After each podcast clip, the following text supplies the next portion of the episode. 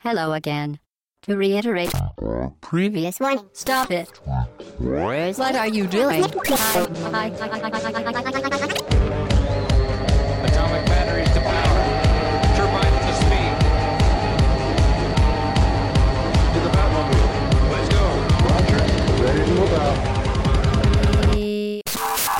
Au bas-gauche-droite.fr, le podcast session 18. Euh, bonjour tout le monde, c'est Shin. Euh, autour de moi aujourd'hui pour ce podcast thématique, j'ai Hobbs. Salut Hobbs. Salut Chine, salut tout le monde. Salut Pipo. Salut tout le monde. Et salut Fetch. Bonjour à tous et à toutes. Alors messieurs, aujourd'hui podcast thématique. Euh, on va pas parler d'actualité comme on le fait d'habitude et on va même pas vraiment parler euh, du fond du jeu. On va parler en fait de la forme, de tout ce qui entoure euh, notre notre expérience de joueur, euh, de l'annonce euh, à l'achat, pendant le jeu, ce qui peut se passer, puis ensuite la revente ou le prêt du jeu, le partage. C'est un manifeste, on appelle ça un manifeste du joueur, le manifeste du joueur au droite.fr. Euh, et euh, donc voilà, donc c'est vraiment un podcast sur la forme. Et donc on va commencer par parcourir donc chronologiquement euh, l'expérience qui est la nôtre en tant que joueur et décrire euh, chronologiquement donc toutes les étapes de notre découverte d'un jeu, donc de l'annonce à la sortie, le Donc, jeu, la de, revente. de l'annonce de l'achat jusqu'au moment où on est violent et on abat Voilà. les gens dans les. Voilà, et toutes ces choses donc qui nous déplaisent. C'est ça, toutes les, toutes les choses qui font qu'on râle en permanence et on va essayer de lister ben, toutes les bonnes raisons qu'on a pour le faire. Voilà, parce que bon, euh, on va, on va pas, on va essayer de tomber dans le, pa- de pas tomber pardon dans le syndrome. C'était mieux avant, où on achetait un jeu, on le mettait dans la console et euh, tout fonctionnait et, Malheureusement. et on était, et on était émerveillés. Donc la conclusion, vous l'avez. C'était Voilà. Euh, Francis, si tu nous entends. donc au- aujourd'hui, donc on va commencer par le, par le tout début. On ne sait pas qu'un jeu existe ou va sortir, ou on s'en doute parce que c'est éventuellement une Est-ce suite. que, enfin, voilà, posons-nous la question à l'inverse. Est-ce que aujourd'hui, en 2012, au 21e siècle, est-ce qu'un jeu peut sortir et naître, n'avoir jamais été annoncé, sortir pouf out of the blue, boum, un truc sort et pire, il est bien. Personne n'en a parlé et qui Ouais. bien. Ouais, ça, j'ai la question que je me suis posée aussi et je crois que c'est pas possible. Je crois que le seul, le, le seul truc qui m'est venu à l'esprit, c'est, enfin, peu de choses près, c'est Harmonite sur euh, 3DS. Euh, il, pas, il est pas sorti du jour au lendemain non plus, mais, euh, presque. voilà, au. Japon, il a été annoncé quoi, deux semaines avant de sortir. Très bien. Ouais. Bah, on va, on va déjà euh, donc euh, on va- bah, c'est Fudge qui va ouvrir la- le bal en, en nous parlant rapidement donc de l'annonce. Qu'est-ce qui, quels sont les points noirs aujourd'hui des annonces? Oh, Euh, Qu'est-ce qui nous tue? Qu'est-ce qui tue notre expérience de, de joueur Après, encore une fois, il faut préciser que c'est encore une, euh, un avis donc euh, personnel de, de, de, de l'équipe au gauche droite. Bien Donc, sûr, euh, oui. Faut, voilà, faut pas non plus réagir et tout. Donc c'est notre propre expérience du jeu. Euh, moi, j'ai Enfin, si, donc, si, euh, si les gens veulent réagir, tant mieux. Oui, non, je c'est- oui, c'est ça- c'est qu'on crée un débat autour de ça quand Voilà, même. ça, c'est pour créer un débat, mais je veux dire, c'est encore que notre avis là-dessus. Donc, pour tout ce qui l'annonce, personnellement, euh, on va remonter un petit peu dans le temps, à l'époque où il y avait euh, des petits magazines papier euh, comme Player One, par exemple, ou, euh, ou les. À l'époque où il y avait des éditeurs qui faisaient des ouais. magazines papier, puisque papier. depuis cette semaine, il n'y en a plus. Il en reste, hein, il en reste Oui. quelques-uns, mais euh, Il reste Canard PC. Canard PC, ouais. Ouais, parce que pour ceux qui n'auraient pas suivi, Il reste le donc il y a important. euh, MER 7 euh, ou MER 7, je sais pas euh, Aucune idée. de l'application, comment il Voilà, euh, ancien Hachette. Yellow Publishing, tout ça. Euh, donc, bah, donc euh, qui est en euh, Liquidation judiciaire. liquidation judiciaire, voilà, exactement. Donc du coup, euh, tous les magazines euh, un petit peu historiques, euh, Joypad, euh, Joystick, Console euh, Plus. Console Plus, Console Plus, exactement, le vidéo magazine. Donc tout cela bah, risque de disparaître. En tout cas, les, les emplois vont être supprimés Mm. s'il n'y a pas de racheteur. Encore une fois, parce que jusqu'à maintenant, à chaque fois, il y a eu un petit peu des, de repreneurs, situation, mais euh, je sais pas, moi j'ai 10 euros je crois dans la poche. Vous croyez qu'on peut racheter Putain, moi, Console Plus, ça me ferait rêver, parce que quand j'étais petit, euh, Console Plus, c'est la suite de Tilt, c'était un peu mon, mon truc. C'est ça, quoi. avec Nico, avec AHL. Bon, restons, restons concentrés sur le, sur là-dessus, voilà, à l'époque, quand ça s'est passé, bon, il n'y avait pas Internet, hein. enfin, c'est- c'était, faut dire ce qu'il y a, il y a eu une époque sans Internet, hein. les petits jeunes euh, Ça qui existe. écoutaient, ça existait, hein. Euh, il n'y avait même pas de téléphone portable, les gars, même pas de téléphone portable. Il y avait le Minitel. Il y avait le Minitel quand même. le Minitel. c'est vrai. C'est vrai, en plus, donc, euh, Et on pas cherché nos news sur le Minitel. non, du tout, il y avait Ça pas coûtait de- trop cher. On allait chercher nos astuces sur le C'est Minitel. Exact. Ou par téléphone avec boîte vocale. Allez, allez. Et donc en fait, lorsque vous, a- vous allez dans votre euh, dans le magasin, enfin dans la, un magasin de la presse, hein, maison de la presse, euh, vous achetez votre Player One, votre console plus, votre Joypad, ce que vous voulez à l'époque, et dedans il y avait des articles avec euh, super imagés, avec euh, l'impression d'un vrai joueur, d'un- passionné qui décrivait un jeu qu'il avait vu dans un salon ou dans un lors d'un d'une réunion euh, Présentation. présentation, voilà, qui à l'époque était rien de comparable à ce qu'il y avait maintenant, donc qui était plus proche du jeu, qui parlait vraiment du jeu. Euh, et donc du coup, on apprenait au compte-goutte petit à petit le, le- les jeux, on voyait les images, on découvrait c'était une époque où, où le jeu vidéo n'était pas un produit culturel ça, euh, tout à fait. dans Ouais. le top 5. hein. Donc Ouais. c'était euh, c'était vraiment euh, moi je m'en souviens quand tu découvrais les images d'un Street Fighter 2 euh, Turbo euh, tu disais Waouh, franchement et- Tu voyais les images en low res avec des, des photos, soit c'était des photos éditeurs Ouais. fournies, soit c'était des photos hyper mal foutues. Ça, c'était le journaliste qui était aussi, parti ouais. à Kibara euh, dans une salle d'arcade, qui avait pris l'arcade en photo. là. de crevettes hein, crevettes donc euh, Cyril Devray qui Devray qui faisait ça et enfin c'était franchement moi à l'époque c'était vraiment tu découvrais le, le, le, le jeu c'est et je trouve que petit à petit plus ça avance maintenant et on va arriver donc au point noir Bah, juste pour euh, par rapport à l'époque, on avait surtout aussi des, enfin pas mal d'artwork déjà, donc Ouais. du coup on n'avait pas forcément la- le visuel du jeu, donc ça permettait un peu d'imaginer, d'imaginer Oui, un déjà, peu. ouais. euh, ça restait plus à Et- l'imaginaire enfin, Ça surtout parce que quand, euh, quand on voyait une image, c'était une image format timbre poste, la plupart du temps extrêmement mal prise, avec des reflets, avec des machins. Donc voilà, enfin je sais pas si vous vous souvenez des premiers numéros de console plus où il y avait euh, Sony, Sonic versus euh, Mario, où tu voyais les premières images de Mario 4 et les premières images de Sonic. Les images de, Super Mario World étaient minuscules. Tu, tu, tu faisais une certaine idée. Et à côté de ça, les images de Sonic, qui elles étaient fournies, étaient gigantesques. Tu ça pète et tout, c'est extraordinaire. Mais euh, dans le fond, tu pouvais pas te faire une idée de ce qu'était le jeu. On est- Non. c'était- en, en fait, le problème, c'est qu'on était peut-être surtout à une époque où le journaliste était beaucoup mieux informé que le joueur. Ouais, ouais. alors que, alors qu'aujourd'hui, finalement, euh, il suffit d'aller sur, de suivre le bon Twitter du bon, du bon éditeur. euh, Enfin, enfin, voilà, il y a quand même encore des, des- Bah, des- ce qu'il y avait par rapport à avant, c'est que maintenant c'est plus difficile de trouver des, des, des, des news et des informations sur des jeux qui sont pas mainstream en fait. C'est plus difficile, faut, enfin en gros, si. Je veux dire, difficile, sens, oui et non. Enfin, on peut- il y a toujours moyen de suivre. trouver des sites que spécialisés là-dessus, c'est Enfin, sûr. Mais si je tu veux vas pas faire, je veux euh, pas sombrer dans l'autopromo, mais si on suit les, les trailers qui sont mis Ouais. sur le compte YouTube euh, de haut bas gauche droite, donc c'est la plupart du temps des jeux on japonais peut donner le nom d'ailleurs. relativement obscurs. Donc, euh, ce que nous donnent ces vidéos, c'est qu'au moins elles nous disent que le jeu existe. Ouais. C'est déjà une date de chose. sortie plus ou moins approximative, Voilà, après, euh, des images du jeu. c'est- mais- Un des problèmes, c'est que, enfin, donc ces images-là, en général, elles sont fournies par l'éditeur, qui nous et la plupart des sites les rejettent un petit peu sans, euh, Sans traitement d'information derrière, sans analyse. Donc du coup, eh ben, on a un peu l'info brute. Et autrefois, dans les magazines, on avait un peu plus de détails, pas toujours, mais en tout cas, on avait un peu plus de travail Ce derrière. que tu veux euh, dire, c'est qu'il y avait un peu plus de travail de journalisme derrière. Ah oui. on oui. essayait. euh, Alors, ça dépend parce On que idéalise bien quand même, hein, mais On euh, idéalise. on. Non, mais c'est vrai que, excuse-moi, Oui, oui, euh, mais euh, on a eu l'exemple sur certains jeux où finalement les sites d'actualité, donc Internet, euh, enfin ne faisaient finalement que relayer euh, telles quelles les informations qui leur étaient envoyées des éditeurs, les screenshots, euh, enfin voilà, hein, les, les- même les, les noms d'articles s'appelaient souvent euh, euh, la fournée de screenshots de la semaine, euh, Mhm. et puis, et puis sans, sans plus quoi.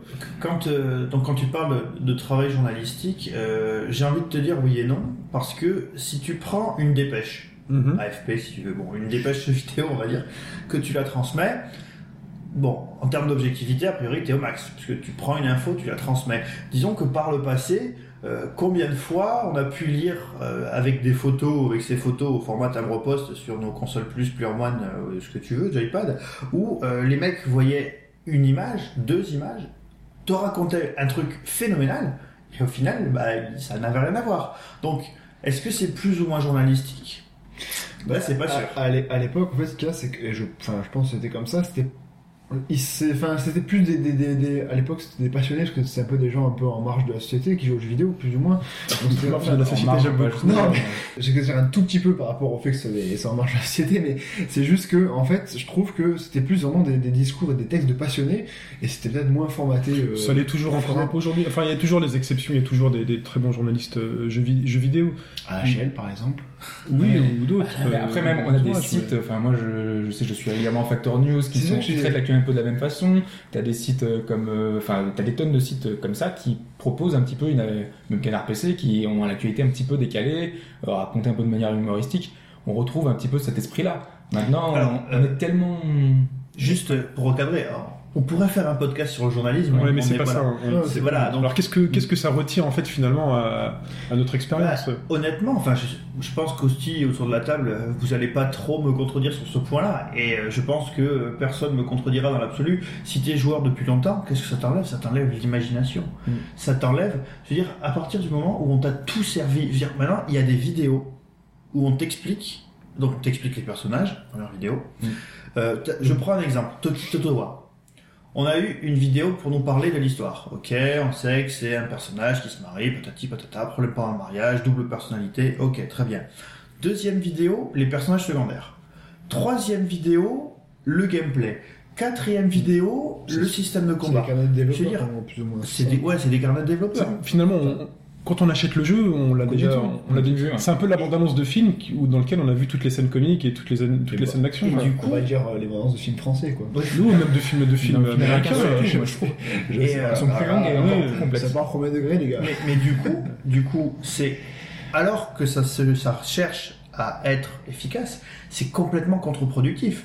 Combien ici qui ont commencé à suivre Toki Totowa, je reste dessus, ont commencé en se disant Putain, c'est vachement bien, et au fur et à mesure des vidéos, tu vois qu'il y a un problème d'animation, tu vois que finalement dans les combats t'as qu'un personnage, etc., etc. Et les gens se disent ouais non finalement laisse tomber. C'est complètement anti, c'est contre-productif. Alors qu'ils montré juste quoi. quelques images, on aurait, on, serait resté sur la- le truc qui est très très beau. Mm. Euh, on aurait un petit peu plus euh, eu envie, en tout cas, de le découvrir euh, manette en main, quoi. Alors Bah, que là, on, Et au fur et à mesure, le jeu, fait avoir putain. Alors, finalement, Non, mais alors, dans ce cas-là, qu'est-ce que tu. risque. Mais la question qu'on se pose finalement, c'est qu'est-ce que veut le joueur? Est-ce qu'il veut acheter, est-ce qu'il veut être sûr et certain de son achat? Alors, Est-ce que finalement il veut acheter un bon jeu parce qu'il, enfin, parce que tout le monde dit que c'est un bon jeu, parce qu'il a vu des vidéos où voilà où ça peut ça dépend génial, de quel côté tu es. ou est-ce qu'il veut finalement un jeu moyen mais dans lequel il aura eu peut-être plus de surprises en se disant, en, en se donnant la- cette capacité finalement à se dire, euh, j'aurais peut-être pas dû l'acheter. Le problème, c'est qu'aujourd'hui, on a tendance à. Le, le- le geste d'achat, c'est euh, les gens recherchent toujours une sorte d'approbation. En gros, j'achète, j'ai vu le jeu, il est forcément bien. Je l'achète, et à partir de ce moment-là, je vais dire qu'il est bien, tu vois quoi. C'est-à-dire que. euh, Quelque part, tu perds un peu le. Parce que ça a toujours été une loterie. Entre avant, c'était. enfin, Bah, je, te, je te rappelle que, alors à l'époque, Mega Drive Master System, quand on n'avait pas forcément, bon, en plus tous les magazines tous les mois, euh, moi j'ai souvent acheté des, enfin même, j'ai à la pochette. à la Tu pochette, derrière, ouais, tu Oui, à la tu jaquette, tu hein. Tu regardes le devant, tu fais l'artwork, il est génial, il fait ultra manga, waouh, c'est énorme. Tu lis la description. tu Voilà, les tu, retournes peu, derrière, tu vois un sprite un peu gros, tu dis, oh, cool, tu vois, tu te dis je prends quoi, c'est forcément bien, le mec il a une épée, euh, une mitraillette. mais mais c'est un peu ça. Alors qu'aujourd'hui, euh, C'est ça le truc, c'est que. euh, alors, entre acheter un jeu à la pochette, quand on était gamin, à peu Moi, je près sais pas tous, pour les CD aussi. mais c'est peut-être Voilà. en- et c'est- toujours le cas aujourd'hui, je pense pour les plus jeunes. hein. aussi, c'est peut-être aussi le cas. Et tout savoir d'un jeu, enfin, ce qu'il faut, c'est. Il le problème- voilà, il, Il y a un juste Il milieu. y a un juste milieu, et ce juste milieu, il a jamais, enfin, je pense qu'il a jamais existé. On est passé, on est passé de l'un à l'autre. En fait, ce qu'il y a, c'est que, alors on va prendre, on va prendre simple, on va prendre un exemple un peu mainstream, moi que je trouve, qui gère assez bien leur campagne de com. Euh, admettons, on va parler à la Chine. hein. Si je te dis GTA 5, est-ce que tu baves? Parce que tu sais pas beaucoup. Pourquoi tu baves de GTA 5 Chine, Chine prend un mouchoir, ça, ça coule là. Pour- Pourquoi on va dire pourquoi tu pourrais baver sur GTA 5 Pourquoi? Parce que c'est, euh, alors par rapport aux annonces qui ont été faites cette semaine? Voilà, c'est par rapport à tout ça. Donc, je veux dire par rapport au fait que Alors cette semaine, ça va encore. Déjà, enfin cette semaine, ça va encore puisque l'annonce en fait nous fait un, un, un espèce de pitch de ce que sera le jeu et de la nouveauté qu'elle va apporter. Voilà, en mais- l'occurrence, trois personnages différents, switchables en temps réel. On l'a dit, c'était pas un podcast d'actu, mais, c'est- mais, non mais ça, je on le dit. Et là, moi, je te jure que là, à partir de ce moment-là où ils m'ont dit ça, où ils m'ont donné le but commun qu'avaient ces trois personnages de monter un casse, moi, cette information-là, elle me suffit. Et je te jure que depuis cette info où je, voilà, où je m'imagine les situations qu'ils peuvent eux-mêmes imaginer dans lesquelles j'aimerais me retrouver. Par contre, là où ce sera négatif dans les annonces de Rockstar, c'est que j'ai pas envie que euh, d'ici la sortie, qui sera donc euh, printemps 2013, j'ai pas envie que toutes les trois semaines ou toutes les deux semaines ou même tous les mois, on me fasse une vidéo qui présente Là où un- vous voulez un aspect, euh, euh, Oui. c'était que euh, c'était super cadré en fait, euh, Rockstar. Ouais. C'est Ah, que ils ont ils ont annoncé, tu vois, le, le jeu, ils avaient juste un petit peu teasé à la fin du premier, enfin à la fin du, du précédent. ouais, ouais. Euh, après, il y a six mois plus tard, ils mettent une petite vidéo pour te dire un peu voilà ce qu'il va y avoir. Et ensuite, euh, genre six mois plus tard, enfin je sais plus combien on avait passé de temps depuis, euh, on a eu bah voilà cette euh, euh, cette information dans Game Informer. Alors C'est eux, ça, c'est le premier, le- la première grosse info depuis, on va dire, depuis l'annonce. la spécificité, GTA la V. spécificité, la, pardon, la spécificité d'un GTA 5 quand même, ça reste que eux ils veulent en vendre 50 millions Oui, mais et que pour en vendre 50 millions, il faut je veux dire, touchent je veux dire dans euh, le sens où ils te- 600 millions de personnes. C'est en, en- en ciblant, là pour l'instant, en tout cas de ce qu'ils font pour l'instant au niveau de la com, je trouve ça bien placé. Du coup, ça laisse encore un peu de part, comme tu l'as dit, bah, ils vont faire un cas, ça laisse pas un du peu. tout, moi. Moi, je trouve que pour l'instant, quand tu compares, t'aurais aimé découvrir le fait que tes trois persos. Non, non, non, pas ça. Non, mais je trouve que euh, là, justement, GTA 5, c'est l'exemple symptomatique de ce qu'on a dans, dans tous les jeux. m'arrête- je que m'arrête à l'instant T pour l'instant. Je vais pas plus Ouais, loin oui, que ça pour l'instant. Oui, oui, ce que, ce T. que- ce que veut dire Hobbes, euh, Ça fait deux que- mois que toutes les semaines, on nous dit euh, il y a le trailer qui va arriver, euh, il y a, Ça, c'est la presse qui il y a eu des artworks qui sont sortis qui ont été leakés, il y a eu euh, le fait qu'il y a un teaser de trailer qui va sortir la semaine prochaine, il y a eu euh, des... En fait, on a quasiment tous les jours, on a du GTA. Moi, honnêtement, moi, ce je que- je- c'est- j'aime pas le jeu, je, je, je m'en contrefous et j'en ai partout. Quoi. Il y a- Ah, avant, avant ces deux semaines, on avait quoi? On avait eu 4-5 photos avec les voitures, machin, on avait vu un peu le parachute, le vélo, on avait eu ça et un trailer. C'est vrai que maintenant ils commencent leur battage médiatique, parce qu'il y a enfin la date de sortie qui est annoncée. Mais jusqu'à présent, moi je trouve que ça a été bien, bien géré dans le sens où on ne faisait pas de grand chose, parce qu'après le- les leaks, c'est pas leur faute à eux, enfin, ça, on saura, on saura, on saura C'est un jamais. peu du marketing viral. Ça, hein. on saura jamais. Ouais. Mais euh, ce que je veux dire là-dessus, c'est que pour l'instant, jusqu'à l'instant T, je trouve que c'est bien calibré dans le sens où c'était pas, quand tu compares à du Black Ops, parce qu'on va, on va prendre les deux gros mainstream, on va dire, mais Black Ops, t'en as aux 20h, S'il te plaît, et n'oublie as- pas Assassin- Assassin- Assassin's Creed 3. Mais je C'est que- dur à dire. Hein. Assassin's Creed 3, je- c'est abominable. Moi, je bosse autour, à côté d'une gare, qui fait que je passe tous les jours dans cette gare, et dans cette gare, j'ai des tas de pubs, et surtout, j'ai les nouvelles euh, bornes de pubs, tu sais, avec des, Ouais. des vidéos, enfin des petites vidéos, quoi, où tu as Skyfall, Mhm. et quand il n'y a pas les personnages de Skyfall, t'as Assassin's c'est Creed. Je n'en peux plus. Et puis même, en plus, ça fait un mois qu'on... Bah déjà, il y a les pubs à la télé de Oui, Assassin's. Creed. Euh, t'as euh, tous les jours, mais vraiment tous les jours, Ubisoft a envoyé à la presse des vidéos du jeu, tous les jours. Hmm. Donc euh, il y a un moment, c'est un petit peu impossible. Ouais, ça s'est accéléré par la sortie. Mais je pense que ce sera la même chose pour GTA. C'est possible, là, je, je, je pense. forcément. je pense tous les jeux ça- qui cherchent à se vendre à plusieurs millions d'exemplaires. que-. Par Bla- contre, Black Ops, par exemple, hier, c'est tout Et bête, je, je pense même pas que ce soit un choix des développeurs du jeu ou euh, c'est de la com, c'est euh, l'éditeur qui part dessus, Oui. c'est le c'est le distributeur qui part dessus dit moi votre produit on l'a financé, on va le sortir, mais on le market comme on veut. Et notre but, notre objectif, c'est de vendre à 50 millions d'exemplaires. Et pour arriver à cet objectif-là, les études disent qu'il faut envoyer la Oui, vidéo tous vrai. les jours. Alors, Voilà. Mais tout le monde ne le fait pas comme ça. Néanmoins, Mais tout le monde ne le fait pas comme ça. Néanmoins, sur Assassin's Creed, je trouve. Alors, euh, on va couper court à tout dialogue. hein, Moi, j'aime pas les Assassin's Creed. Euh, donc, du coup, il C'est y pas a... le cas de. Enfin, nous, Je sais, je sais, je sais. donc c'est pas bien, c'est mixte. Hein. Moi j'aime GTA, tu n'aimes Oui. pas. Il aime pas euh, Gravity Rush, tu adores. tu adores. Non, non, mais c'est voilà, c'est juste que euh, moi, euh, je n'attendais rien. De toute façon, je vais pas acheter le jeu, je compte pas l'acheter. Mais avec ce que vous m'avez raconté, ce que les gens ont raconté autour, le fait que le début, le début du Mm. jeu, finalement, soit parfaitement différent de tout ce qu'on vous avait vendu Ça jusque-là. génial. Ça c'est très bien. Ça, c'est excellent. Oui. Et il y a beaucoup de gens qui le prennent vachement mal. Bah, toi, le premier, foutu. Oui, non, mais j'ai. non, mais j'ai- Ou euh, le, le baron, vous pouvez lire la diatribe du baron sur les premières séquences du jeu. Dans le fond, C'est un super pied de nez et je trouve ça très Oui, bien. Encore une fois, C'est pas ça qu'on on- reproche, Voilà, c'est pas ça qu'on reprochait, c'est la, c'est la longueur, la lourdeur du Il y a aussi le fait Enfin, que on va pas refaire sur On va pas Assassin's refaire Creed sur- 3. oui, mais oui. ce qui est bien en fait dans ce que dit Pipo, c'est que finalement, ce jeu-là, on, a- surpris, ouais. voilà, on a eu une surprise Voilà. et puis voilà. Alors La- qu'on la, nous a la, la, la meilleure surprise, c'était du MGS2 qui t'avait fait des trailers et des trailers sur une phase qui dure 20 minutes, quoi. Enfin, une demi-heure. N'est pas Kojima qui veut. Voilà, donc c'est ça. Mais je veux dire que, en gros, pour prendre, pour prendre l'exemple de Black Ops, moi hier, je regardais des, des vidéos sur l'application d'Hallociné, je regardais des trucs, je me suis frappé à chaque vidéo 20 secondes du même trailer de Black Ops 2 tout le temps. D'accord. Et depuis, tu l'as précommandé, bien sûr. Après ça reste à moins 50%. Mais sur un jeu, mais sur un jeu sur Black Ops, tu sais que tu vas faire pom pom boum boum pendant tout le jeu. Après, le- la problématique, donc, euh, Oui, on mais peut en- recentrer un peu, c'est finalement que au fur et à mesure euh, du temps avant la, auquel le, le battage médiatique, le jeu vidéo devient un, un- est un média majeur. informé. Voilà, c'est voilà. on- Par contre, sur le fond, c'est-à-dire qu'on est on est on est trop informé sur le fond du jeu, sur le gameplay, sur Prenons l'exemple, encore un exemple récent, Hitman Absolution, qui sort bientôt. On sait que dans chaque niveau, on va avoir 20 manières de tuer la cible. Euh, on sait que c'est un jeu dans lequel on va se déguiser. Et ben dernièrement, il y a une vidéo qui est sortie avec tous les déguisements qui défilent sur le personnage. Pourquoi ne pas nous laisser De le découvrir plaisir de découvrir les différents déguisements? Parce que tu sais pourquoi? Parce qu'en fait, les développeurs qui ont fait ça, ils vont te le sortir en DLC payant dans le CD directement. Ce qui t'annonce aussi les DLC. Donc quand tu dis que les développeurs ne sont pour rien, Oui et non, parce qu'ils te font quand même des petits DLC inclus dans le DVD. Euh, je sens que tu veux parler des DLC aussi annoncés avant la sortie C'est des ça, jeux. tout à fait. Ouais. C'est, c'est- on t'annonce Capcom et euh, le porte-étendard de, ce, de, ce, de cette pratique.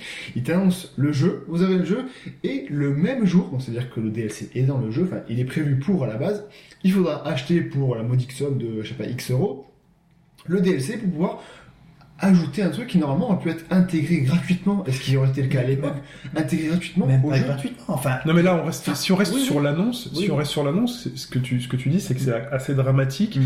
Ils annoncent leur jeu, voilà, notre jeu va coûter euh, tant, il va sortir telle date et vous aurez aussi des DLC, ils sont prévus et des les online pass, etc., des, des season tickets. Enfin, je trouve, je trouve que c'est, euh, ouais, c'est, ils te vendent maintenant, c'est vraiment passé dans un pur produit de consommation et ils te parlent d'abord argent entre guillemets et après bien ils te sûr, parlent du bah, contenu puisqu'on est sur les Assassin's Creed, euh, où j'ai réussi à le lire. Tu progresses de, Ouais, minute en minute. hein. Euh, bientôt, je vais réussir à dire Wrath of the Lich King. Bon, bref. Euh, c'est que, si j'ai bien fait mon, mon calcul, il y a 10 versions différentes de Assassin's Creed 3 et aucune des versions n'a l'ensemble des DLC. Si, dans 3 mois. Dans diversion, moi je, je vois pas le. Non, mais Euh, en fait, ouais, ce qu'il y a, c'est, c'est encore après, c'est au Bah. moment de la sor- enfin, au moment de l'annonce et entre Si tu l'achètes, sortie. si tu précommandes chez X, chez Y, Ah, euh, C'est comme il y, a, comme il y avait eu chez euh, bah, Dead or Alive 5 par exemple, qui d'ailleurs a une faute d'orthographe derrière sa- son boîtier. Au dos, il manque une lettre. Enfin bref, vous verrez bien si vous l'avez chez vous, vous regardez, il manque une lettre. C'est peut-être un code pour le jeu, comme dans les Metal Gear. euh, hein. donc Dead Dead or Alive 5, il y avait, tu précommandes, je crois que c'était chez Game, t'avais euh, les costumes de chat, euh, machin et tout, euh, en noir pour trois personnages. Mhm. Chez Micromania, t'avais les mêmes en blanc. Enfin, pour d'autres personnages. Et pareil, t'as pas le même truc. C'est le but, c'est encore la... Enfin, Et si tu veux les deux, est-ce que c'est les tu peux les acheter Alors, est-ce que tu pas ça, je sais pas, mais en gros, ils te le vendent après. C'est comme ils te, et donc en gros, ils te prévoient des DLC pour des trucs qui normalement étaient acquis à la base. Alors euh, là, je fais un peu l'avocat du diable. Est-ce que pas comportement de justement consommation. Oui, Oui, c'est ça. Mais je fais l'avocat du diable. Est-ce que c'est pas justement un geste envers les distributeurs euh, Bah déjà, c'est euh, déjà il y a une chose, c'est que les, euh, les éditeurs souhaitent que les gens pré- enfin, réservent leur jeu. Euh, c'est pour eux c'est vital. C'est un pour arriver à capitaliser sur leur jeu, essayer de, de voir c'est- au lancement, c'est là où, où le plus gros de- des des ventes se font. Donc euh, il faut arriver à, à faire précommander le jeu aux, aux joueurs. Donc euh, du coup ils mettent le paquet, ils mettent des choses en avant, ils mettent euh, du contenu supplémentaire et ils arrivent à communiquer dessus. Donc euh, bah, tant mieux pour eux. Euh, maintenant, euh, juste euh, les DLC en eux-mêmes, autrefois, je sais pas, dans un Street Fighter 2, euh, bah, on avait 10 persos, quoi. Et on s'en s'en contentait très, contentait très bien. Ouais. Aujourd'hui, euh, on a euh, Et tu- 40 persos dans un truc au début. Hein. Et tu- Donc, euh, et tu même les si on a un. DLC, on s'en fout. Enfin, on a, tu peux jouer avec. C'est passé mais- de 8 à 12 Street Fighter. Toi, tu t'en fous, mais le fait est que les, c'est con, les gens les achètent, et même les tenues. Dans les Street Fight, dans les, dans le, dans Street, dans le 4, dans Street 4 et dans Super Street 4, 53. c'est les tenues surtout qui ont marché parce que Oui, du oui. coup, les persos, tu t'en fous. Maintenant, il n'y a plus de persos débloqués, et ça, c'est triste. Moi, je trouve Ouais. que c'est vraiment triste qu'il n'y ait plus de persos débloqués parce que du coup, euh, t'es plus poussé à essayer d'avoir du skill C'est pas le cas dans tous les jeux. hein. Non, non, je sais. Le, le seul, le Calibur, seul dans truc bien, pour revenir aux différentes versions qu'il y avait eu, c'était à l'époque d'un Soul Calibur euh, 2, où t'avais Link pour la GameCube. Ouais. Ça, c'est- ça C'est un peu c'était frustrant. c'était frustrant parce que tu pouvais pas jouer avec euh, Ayashi, enfin, ça limite, je m'en fous, mais pas jouer avec, par exemple, euh, c'était qui Spawn Spawn, sur Xbox. Voilà, enfin, ou avoir les trois, avoir les trois. Mais voilà, c'est vrai que ça, c'est encore une autre approche. Mais pour le DLC, c'est vrai qu'à l'époque de Street Mais Fighter, c'est- tu es ça, c'est- débloqué, tu es C'est débloqué. pas euh, une approche, euh, Non, ça, c'était pas c'est bien, différent. Voilà, c'est c'est le Ça, jeu s'adapte au support sur lequel il Ça, est. c'était euh, bien, justement, c'est Et, par rapport à ça. et par contre, là où c'était bien fait sur Soul Calibur 2, c'est que les trois persos, euh, que ce soit Link sur GameCube, que ce soit Ehashi donc sur PlayStation 2 ou que ce soit Spawn Spawn sur Xbox, les trois persos étaient complètement craqués. donc là, du coup, il y avait une grande, euh, enfin pour le coup, il n'y avait pas de version qui était volée par rapport aux autres, puisque le perso supplémentaire était craqué. Euh, Link, Link sur GameCube, C'était oui. pipé, quoi. au bout d'un moment, tu étais obligé de dire, euh, Donc, mec, on stop, on arrête. D'accord. C'était génial. Donc c'est génial. Donc toujours dans cette, euh, dans cette période donc d'annonce de jeu. Donc euh, ce qu'on n'a pas dit, c'est que aussi parfois les jeux sont annoncés euh, deux ans avant, trois ans.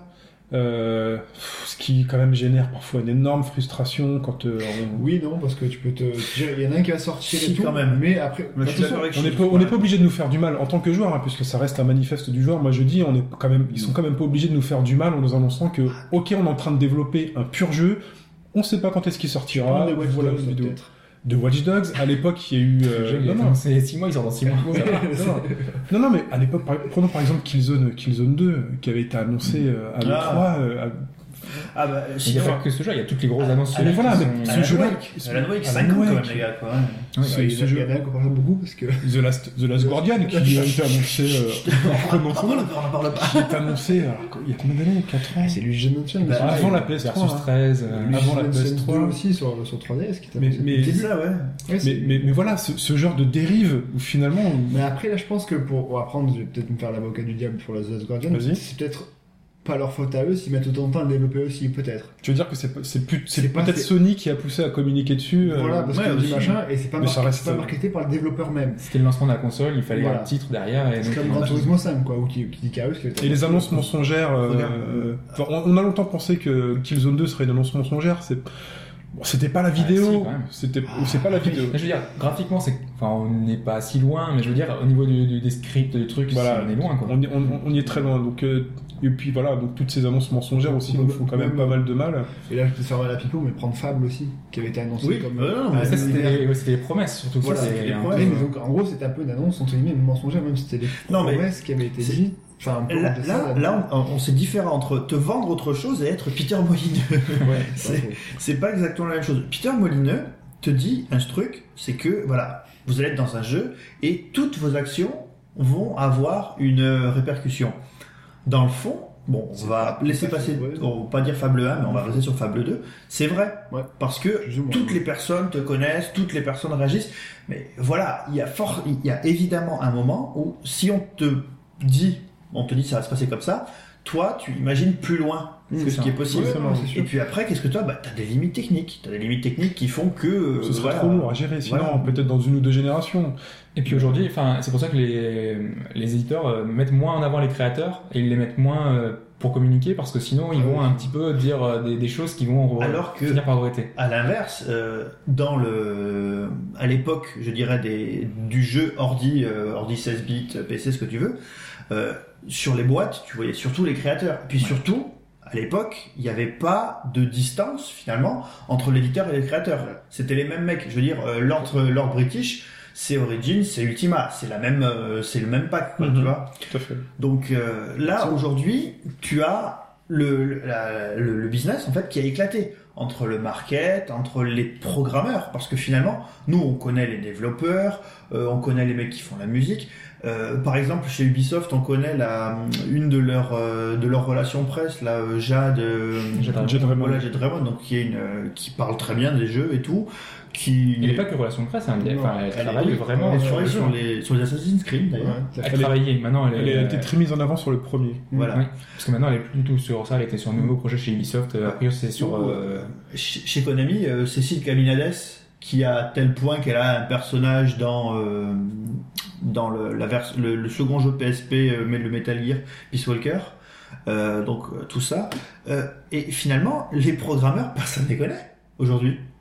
Mais en fait, ce qu'il y a, c'est qu'on peut le voir chez, même chez Ah, c'est vrai. Nintendo, parce qu'on va dire avant, Miyamoto était tellement mis en avant par rapport à, à ce qu'il y a, et maintenant c'est vrai que bon, alors lui c'est volontairement mis en retrait aussi, mais c'est peut-être qu'on lui a dit un peu, bon bah écoute, euh, laisse-nous faire de la com, parce que toi, tu vas dire tu vas faire un jeu euh, Pikmin 3, ça fait 8 ans qu'on l'attend par exemple. Je crois qu'ils payent Wii Music en C'est- fait. hein. Ouais, après, il faut voir si ouais, c'est. Miyamoto c'est quand même différent, c'est une, enfin, c'est une icône c'est plus bon. vraiment... euh, voilà. Donc, si... restons donc sur l'annonce, donc beaucoup trop d'infos, parfois trop en avance, pa- parfois mensongères. Euh, ce que je peux vous proposer, c'est de passer à la- l'étape, à l'étape d'après. La sortie. La, sortie, du euh, jeu. Alors la sortie du Alors, jeu aussi. On est deux euh, semaines avant le, le- ouais, une semaine, deux jours avant la sortie. Deux jours avant sa sortie, et puis même au moment de, de, de l'achat du jeu, entre les promesses qui ont été faites, On les éditions spéciales. euh, alors Pipo, tu. Alors, euh, sur la sortie, donc, moi, je, je vais vous raconter une petite histoire qui est euh, Pipo, euh, 13 ans, 5e, euh, qui va dans un magasin, dans le magasin qu'il fréquentait toujours, puisqu'il était juste à côté de son collège euh, à, à Bastia, et il rentre dans le magasin, et dans le magasin, il voit une grande affiche avec écrit Sonic 2. Achetez-le. Et euh, Pipo, euh, la mâchoire qui se décroche, euh, les yeux qui tombent de la tête comme dans un film un de Tex Avery. Sur Sonic 2, ah, à l'époque, ouais, quand Ah même. putain. Ah ouais, je pensais Oh, que c'était ça. complètement euh, Mario, complètement... non, non, D'accord. non, non. Pas parce qu'il y a une moustache. Et évidemment, euh, voilà, comme je connaissais bien, la, comme je connaissais super bien le, le vendeur, euh, bon, j'ai pu avoir le, le jeu le jour même. Ça s'est passé comme une lettre à la poste. Donc voilà, Sonic 2, qui à ce moment-là, il était à peine annoncé. On savait qu'il allait y avoir un Sonic 2, mais c'était à peine annoncé dans les magazines. Il n'y avait eu aucun test. Donc je me suis dit, putain, c'est quoi ce télé Enfin, euh, voilà, j'étais fou. Est-ce que je me serais pas fait arnaquer en achetant un Mais truc non, c'était vraiment Sonic 2. Et euh, en plus, à l'époque, je sais pas pourquoi, euh, où les jeux coûtaient 400 balles, il m'avait coûté, je crois, 330 francs ou un truc comme ça. Enfin, il avait été moins cher, enfin, c'était la folie. Donc j'ai appris par la suite que euh, donc mon revendeur de l'époque était un très très très très gros vendeur de jeux Sega. Et donc Sega lui faisait des, euh, lui Des faisait ristournes. des, ristournes et surtout euh, des exclus. Donc euh, voilà. Et euh, j'ai acheté ce jeu, je ne savais pas qu'il sortait. À l'inverse, à la même période, était sorti donc sur Mega Drive toujours, puisqu'à l'époque je jouais sur Mega Drive, Euh, ça aussi, les enfants. euh, Monster World 3, donc euh, Wonder Boy in Monster World, et j'ai lu sur euh, une euh, sur un console plus de l'époque que euh, le jeu était un des premiers jeux euh, Mega Drive zonés, c'est-à-dire que la version japonaise ne marchait pas sur les consoles françaises et la version américaine ne marchait pas non plus. Attends, il y avait un autre zonage sur Mega Drive que juste les petites euh, pattes en plastique euh, qui Ouais. empêchaient les cartouches de. Voilà, ouais. D'accord. Oui, oui, il y en a eu. Oui, parce qu'évidemment, euh, quand on a acheté notre Mega Drive européenne à l'époque, tout le monde a découpé Bien les bords pour mettre les japonais. C'est comme ça qu'on jouait. Euh, donc, euh, qu'est-ce que j'ai fait quand j'ai lu ça J'ai pas honte de le dire, j'ai pleuré. j'ai pleuré parce que les Wonder Boy, ça a toujours été un peu euh, une part importante de Il ma fallait vie. passer chez moi, j'avais une Mega Drive Jap. La Ouais. première. Et euh, donc du coup, et bon, et là, je descends euh, toujours chez mon revendeur, euh, Top Games, toujours dans mon cœur, euh, et en parcourant la vitrine, sur quoi je tombe La version européenne de Wonder Boy in Monster World. Personne ne m'avait dit à cette époque que le jeu sortait en version européenne. C'est un des plus beaux jours de ma vie. C'est pour ça que je vous en parle, hein, avec euh, une très dans la voix. Donc là, c'était tes bons moments, euh, Voilà. tes bons moments là, au, moment de la sortie C'est du des jeu. très très bons moments. Mais aujourd'hui, Et mais bon aujourd'hui, Pipo qui rentre dans Micromania. Alors aujourd'hui, par exemple, on te donne une date. Quand on vous parle d'un jeu, on nous donne une date. Alors si tu es, euh, si tu es euh, Rockstar, tu mets une date un peu large, printemps 2013. Euh, si tu es euh, quelqu'un d'autre, tu donnes une date super précise. Euh, New Super Mario Bros 2, il y avait une date super précise. Je l'ai trouvé en boutique 15 jours avant sa sortie. Hum, c'est. Bon. peu. Euh, de nos... pas toujours. euh, C'est pas toujours le cas, je suis Ouais, d'accord. ouais. Encore, c'est pas, c'est peut-être pas la volonté du développeur Et- non plus Ouais, c'est ça. justement eux, ils essayent de brider cette, Oui. cette date et de la faire respecter au maximum, surtout sur PC où t'as maintenant des limites, euh, genre sur Steam, on te bloque si tu ne joues pas à minuit pile le, le jour de sortie, C'est tu peux pas y jouer aussi, à- avant ce moment-là. Enfin, Bien sûr. C'est 15 jours avant. Mais dans le fond, euh, là, ce qu'on dit, c'est que les éditeurs, euh, les développeurs, tout le monde veut que ce truc soit fait, bah parce que ils ont, on sait, étalé leur planning, on sait qu'il y a un calcul bassement économique derrière. Mais dans le fond, est-ce que c'est vraiment le cas? Euh, honnêtement, là, euh, là, la question Black que tu poses, c'était que- toi, ça t'embête de devoir attendre cette date précise là si tu peux l'avoir une semaine avant, c'est ça? Bah oui, je veux dire, c'est que le jeu, euh, voilà, il n'est pas fini la veille d'être de sortie. Hein. C'est- c'est comme les, les dates de péremption sur les sur la bouffe. Hein. Si tu manges un jour après, tu meurs pas. Il n'y a pas les, les bactéries qui attaquent aujourd'hui, aujourd'hui, je te dirais que justement sur la sortie des gros jeux, quand ils disent voilà, on veut que ça sorte à telle date précise, c'est peut-être aussi parce que derrière ils ont des serveurs en place, par exemple pour le Oui, multijoueur bien sûr. ou des choses comme ça, et ils se disent Ça veut dire que pour FIFA, c'est toujours pas sorti le. Ouais, non, ils n'ont toujours le- pas les serveurs. Ils ont toujours pas les serveurs. Mais c'est peut-être aussi pour ce genre de raison-là euh, qui, qui, qui souhaitent pas que les jeux y jouent avant. Pour Parce qu'en fait, l'exemple le plus marquant, enfin récemment, c'est Halo 4 qui était prêt depuis un mois et qui est exactement la, la version identique. Ouais, mais et- alors, alors, on revient aussi là-dessus. Pourquoi l'envoyer avant Pourquoi le rendre disponible deux semaines avant Donc le, le, le, le distribuer deux semaines avant Mais parce qu'il faut que. Question logistique, mais quand on question logistique. Mais oui, tu sais très bien que les, que les, que les, que les grandes enseignes vont le mettre en avant. euh, Ouais, mais ils doivent préparer leurs étals. À, euh, à l'époque où encore il y a, il y a quoi il y a un an et demi deux ans c'était que les petits magasins qui faisaient ça maintenant tu trouves à Auchan ou à Carrefour des, des jeux deux semaines avant à des prix euh, limite moins chers qu'ailleurs Finalement, il n'y a que la Fnac qui respecte aujourd'hui vraiment la date. Micromania aussi respecte quand même plus ou moins plus. Plus Ouais, ou je moins, sais ouais. plus. ça dépend des jeux parce que la dernière fois c'était pour FIFA et euh, Game le faisait La Fnac, ils peuvent te le donner avant l'après-midi si tu l'as réservé. Ouais, si tu connais, si tu as laissé un, un téléphone. Donc, 30 euros Euh, Enfin, bon, après, euh, là, je pense qu'en termes de, de manifeste ou de, euh, ou de, de Arlette Laguillier, on vous ment, euh, on vous spolie. Euh, sur les dates, pff, Bon, j'ai envie de dire que c'est pas grave. Il n'y a rien, il y a rien d'embêtant. Que, euh, voilà, pour le, le coût des serveurs, c'est très bien. Donc, euh, le deuxième point quand tu attends un jeu, c'est que bah, tu t'attends à le repérer euh, facilement euh, en boutique. Et euh, bah, ça, il y a un truc qui compte vachement, c'est quand même le packaging hein, pour reconnaître un jeu. Donc, alors là, euh, alors on va un peu partir sur une, euh, une approche historique, je dirais. Euh, bon, j'imagine qu'on a tous autour de cette table commencé euh, les jeux vidéo à l'époque, soit des ordinateurs 16 bits, donc euh, Atari, euh, Amiga, soit bah, à l'époque NES versus Master System ou Mega Drive. Et tous ces jeux-là avaient une véritable, il y a une identité visuelle. Par exemple, euh, si on regarde euh, chez Sega, bon, vous vous souvenez des boîtes de Master System, hein. ces boîtes blanches quadrillées, Immonde. immondes. Et alors c'est marrant parce que au début, Ah, Quel souvenir rembelli. Ouais, ouais, Ouais, bon, mais voilà. au, au début, les petits dessins étaient très moches, hein, pas se mentir, c'était très moche. Euh, ça rendait pas forcément euh, honneur à la, au jeu. Ça son charme. la, oui, oui, la boîte d'Outrun où tu avais une voiture dessinée et un peu de traviole avec, euh, ils avaient fait des petits traits euh, pour figurer la vitesse, mais en fait, tu avais l'impression que la Ferrari était en train de te lâcher une caisse. C'était sympatoche. Euh, donc ça, ils ont changé et euh, C'était un peu plus pratique que les boîtes NES quand même. Hein. ouais, voilà. Parce que les boîtes NES pour ranger ton petit mode d'emploi à Alors, l'intérieur du truc. c'est- Euh, il y avait- parlons de- c'est on peut aussi parler des boîtes Super Nintendo en carton qui Oui, oui, voilà, euh, c'est c'est Nintendo. Ah bah c'est- voilà, le truc Quand c'est tu l'ouvres, elle se plie. Non, non. Il y avait, il y avait deux approches. C'est-à-dire qu'il y avait Sega qui avait compris de suite Ouais. le coût des boîtes en plastoc, avec, euh, alors, sauf sur euh, Game Gear. Sur Game Gear, les boîtes étaient en carton. Mm. Euh, mais avec toute leur identité visuelle. Donc, la boîte Master System, c'était blanche avec le quadrillage noir. Mm. La boîte Mega Drive, plus classe, plus adulte, c'était noir avec le quadrillage blanc, avec une place euh, plus importante pour l'illustration que sur Master System. Mm. La boîte Game Gear, c'était gris argenté avec le quadrillage en bleu-violet, je dirais. mhm. Euh, boîte en carton, mais petite boîte en plastoc pour mettre euh, le jeu dedans, Comme à la sur manière Game de la Boy. Game Boy. Comme sur Game Boy. Sega, c'est quand même ceux qui ont sorti quasiment l'une des pires boîtes au monde sur Saturn. La boîte, euh, la boîte Dreamcast, tu les trouves comment les boîtes Ça Dreamcast allait, moi C'est bien, boîte CD. et tout. Ouais. Ah, ouais. Ah non, les boîtes Saturn, elles étaient horribles, elles étaient grandes, Non, c'est que carton. c'était de fermeture quoi. Ouais, c'est le système de fermeture qui était pas Sinon, c'était super joli après. Alors, euh, Donc là-dessus, Et donc, C'est point quoi qui te gêne. What's the point What's what's the point, c'est que euh, on a fait ça, ça, ça a été fait en réaction, je dirais, euh, à ce qui était fait sur euh, ordi à l'époque, où sur ordi il y avait aucune, euh, il y avait aucune charte graphique. Ouais.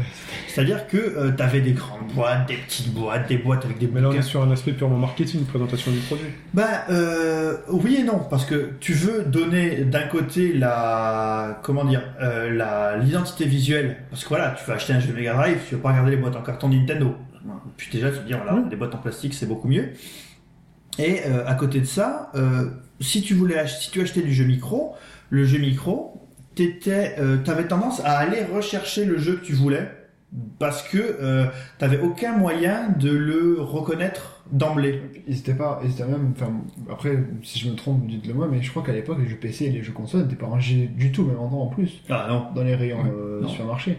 Maintenant, c'est. Et donc, euh, on a bon, l'uniformisation en soi, c'est pas mal. Sauf que, et là, je vais faire une Là, tu dis qu'aujourd'hui, on fait de l'uniformisation, alors que sur Xbox, t'as du vert. euh, Non, mais bah, du aujourd'hui, t'as des PS4, boîtiers CD pour tout le monde, plus ou moins. Alors, justement, et c'est là qu'on va, je vais, ça va faire plaisir à Hobbs, c'est que euh, on est passé du packaging, donc euh, au fait que, donc maintenant tu reconnais ton jeu, mais dedans il y a plus rien, à part le jeu. C'est le gros problème, ouais. Attends, tu le Voilà. reconnais, moi, faut savoir ce que tu veux. non mais ce que je veux dire c'est que voilà, je vous prends un exemple tout bête. Euh, alors euh, Hobbes, on en reparlera après, il nous a amené un magnifique, euh, un magnifique manuel de l'époque. À l'époque, quand tu achetais Ultima 7, donc déjà quelque part il s'était tué pour faire euh, la boîte parce qu'elle était belle, elle était noire, elle était classe, tout ce que tu voulais. Quand tu ouvrais la boîte, t'avais un bouquin énorme. Plus de la moitié du bouquin, c'est un- une nouvelle, c'est un roman. Ça te raconte une histoire, ça te pose une ambiance. Euh, t'avais une carte. La carte, elle était faite dans du simili-cuir. Tu pouvais déplier, que tu te trimballais temps. peau. Voilà, en peau. tu te sentais, tu, tu sentais vraiment que t'étais, enfin, t'étais partie prenante du jeu. Je veux dire, tu vivais cette aventure. T'avais des runes. Enfin, t'avais un milliard de trucs. Maintenant, quand t'achètes un jeu, même si t'achètes une édition collector, le jeu avec la boîte, t'as le CD, et dedans, t'as un feuillet qui des fois est juste recto verso. Où on t'explique que Déjà, d'un d'un côté, c'est la pub pour un autre jeu. Ouais. souvent. T'as toujours le feuillet blanc, euh, enfin blanc, euh, noir sur fond blanc, avec Voilà. les, attention machin, c'est tout ce que t'as dedans. Et sinon, t'as et truc- encore, enfin, moi je trouvais, enfin, un truc que j'aimais bien à l'époque, c'était qu'il y avait un petit livret avec tous les jeux de la marque. Enfin, Ouais. je sais que dans les jeux par exemple Sega, t'avais tous les jeux Sega à venir et c'était tout. génial. C'était Ouais. génial.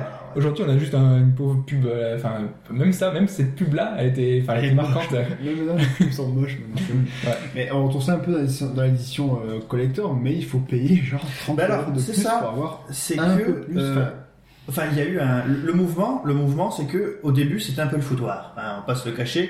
Euh, sur PC, euh, t'avais des boîtes qui avaient pas forcément la même taille. euh, T'avais des, des, des jeux. Enfin, après, tu sais, en plus ou moins bonne qualité. T'avais des boîtes qui s'ouvraient. Enfin, je sais pas si vous voyez. T'as du carton dur où tu soulèves, euh, Ouais, tu ouais. soulèves le truc. Puis t'avais ceux qui s'ouvraient par le haut, qui se déchiraient, ou euh, qui étaient toutes molles. Il y avait pas de truc. Donc voilà. euh, Enfin, je sais pas si vous avez gardé vos jeux PC de l'époque, mais si vous avez bien rangé sur une, euh, Je crois que j'en ai quelques-uns voilà, sur une étagère. place. Tout est dans un tout est dans un état lamentable actuellement. Bon, alors les jeunesses, j'en parle même pas. hein. Moi, je prends un- beaucoup, je fais vachement attention. Ça tombe en, en lambeaux. Donc en fait, ce que tu critiques, c'est le- le- le- que les boîtes se vident finalement. Que- Tu, tu- tu avais du contenu, tu avais un univers. euh, Voilà, c'est-à-dire que euh, quand on te vendait un jeu, on te vendait pas juste le jeu qui était dedans. On te vendait toute une promesse, tout un univers. Euh, et enfin ou même on te vendait un esprit. Les boîtes des consoles Sega à l'époque, Master System, Mega Drive Game Gear, voilà, c'était pour moi c'était un peu ça. Et même, il y a même pas d'effort. Parce que moi, je vois Lost Odyssey dedans, t'as 5 DVD, et dans les 5 DVD, t'en as deux qui se baladent dans des, dans des pauvres pochettes blanches, petites pochettes. pourries. T'as le, le- les DVD qui sont, t'en as, t'en as trois sur le même socle. C'est absolument, enfin, c'est abusé, quoi. En fait, à l'époque, Il n'y a, pas- il y a même pas ce truc qui s'ouvre justement dans ce Odyssey, c'est juste des CD qui se baladent. Et Mm. c'est limite, ils peuvent, qu'ils, s'ils peuvent pas se rayer pendant le, pendant le transport, ils tiennent pas. C'est pour ça que tu peux prendre la garantie Micromania. ça. 3 euros. Non mais à, à- à l'époque, on... enfin, j'ai l'impression qu'en fait, le lien avec le jeu de plateau en boîte était, était beaucoup plus fort. Ouais. C'est-à-dire qu'on Ouais. on jouait toujours beaucoup à ce genre de jeu-là à l'époque. Que, Euh, comme- Et donc quand on achetait un jeu vidéo, ok le jeu vidéo euh, c'était un jeu vidéo, ça allait se jouer sur un écran, mais à côté on gardait toujours ce contact physique avec des objets, un manuel, une carte qui décrit le monde, une histoire, enfin ouais, qui et puis voilà et puis finalement on sait que ça se passera sur l'écran. Or aujourd'hui voilà bah, c'est devenu un produit numérique total, Mm. euh, voire même aujourd'hui bah, sur certains cas on n'a plus de, on a plus de CD puisqu'on Voilà, les achète en là, téléchargeur ou euh, Et même pour, enfin, pour rester là-dedans, euh, là, euh, Pipo euh, l'a dit tout à l'heure, hein, j'ai donc j'ai ramené une, une notice, celle de Heroes of Might and Magic 2.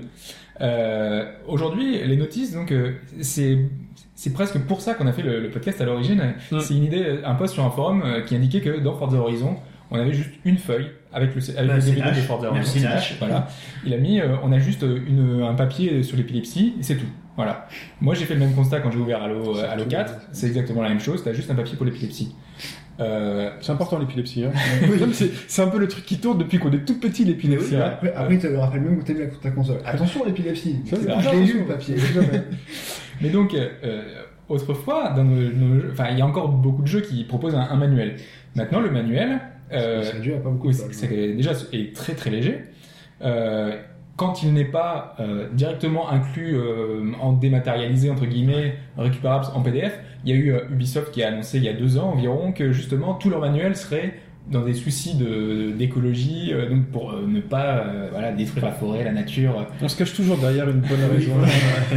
Bon, en même temps, c'est pas tout à fait faux non plus, mais euh, je veux dire, euh, voilà. Donc eux, ils ont commencé à faire, euh, voilà, ils ont lancé cette, cette démarche, le fait que voilà, les, maintenant les, les manuels ne seront plus présents dans la boîte. Mais moi, quand je vois mon, mon manuel de, des Rose 2, dedans, donc il fait 65 pages, il est quasiment en taille A4. Euh, dedans, on a un, un guide de toutes les unités. Euh, c'est ouais, limite, c'est ce que je dis, un guide euh, avec qu'on vend aujourd'hui quasiment 20 euros avec un jeu quand il sort.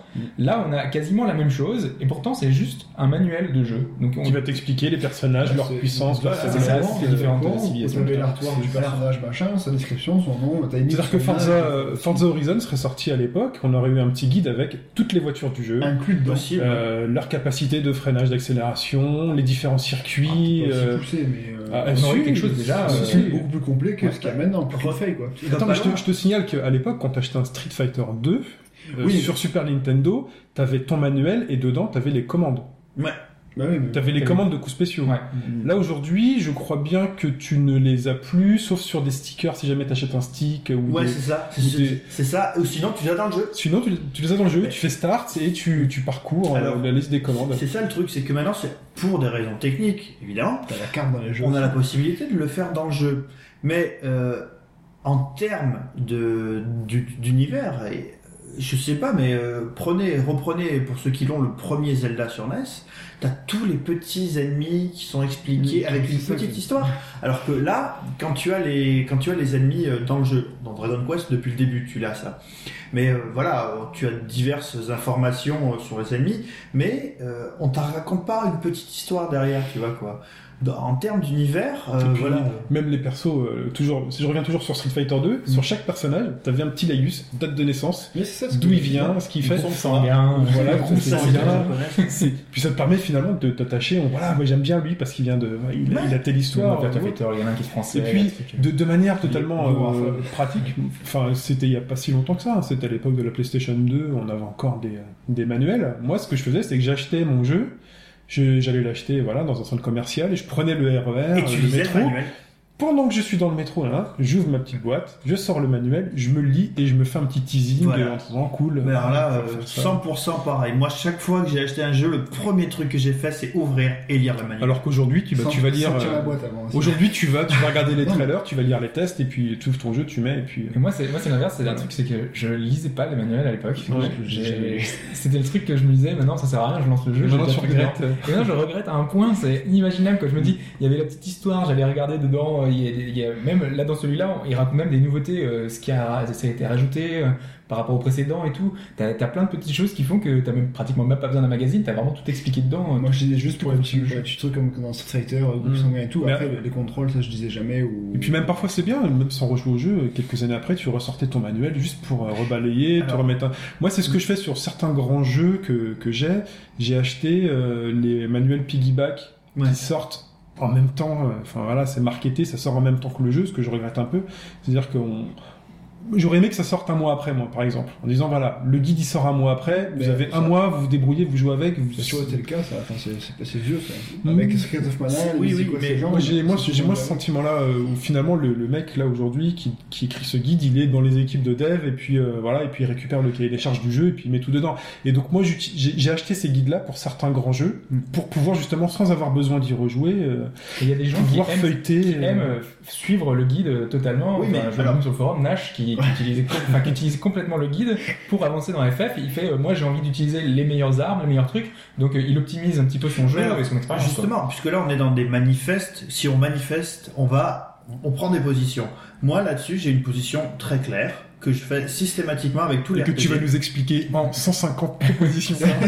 non, mais quatre points sans les suivre. Moi, président, non, pas du tout.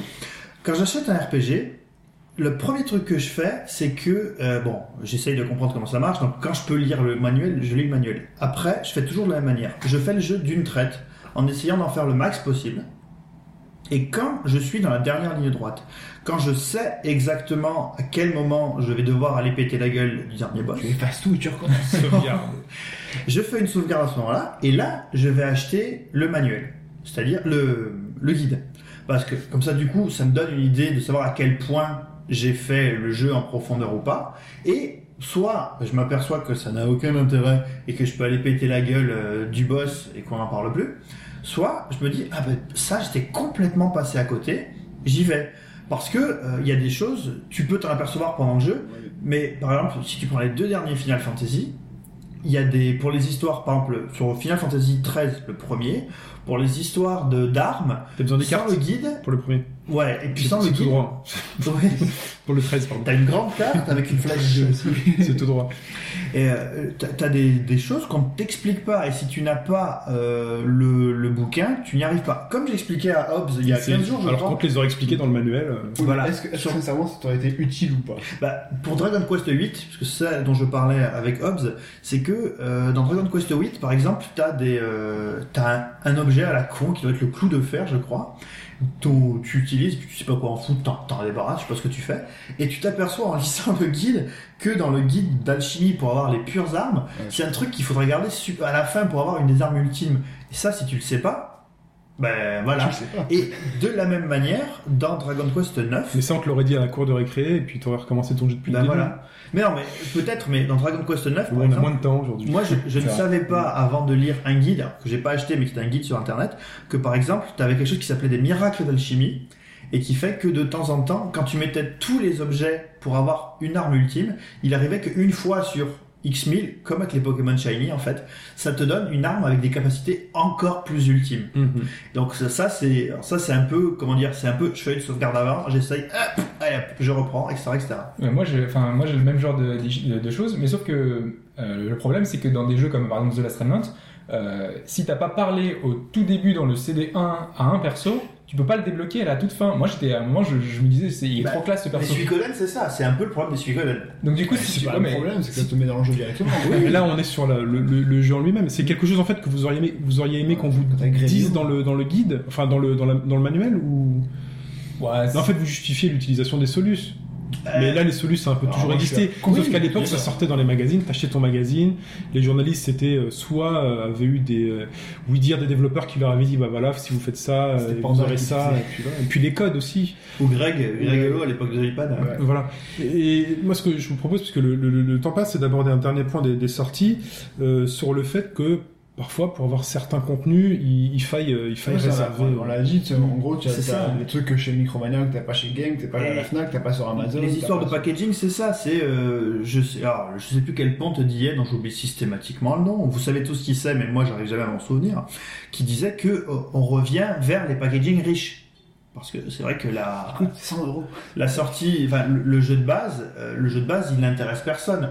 Euh, quand euh, je sais plus qui disait sur le forum, euh, ça va pas aider à lutter contre le piratage. C'est pas faux. C'est Nash aussi. Ah, je sais plus si c'était Nash ou Bakapoa, je sais plus.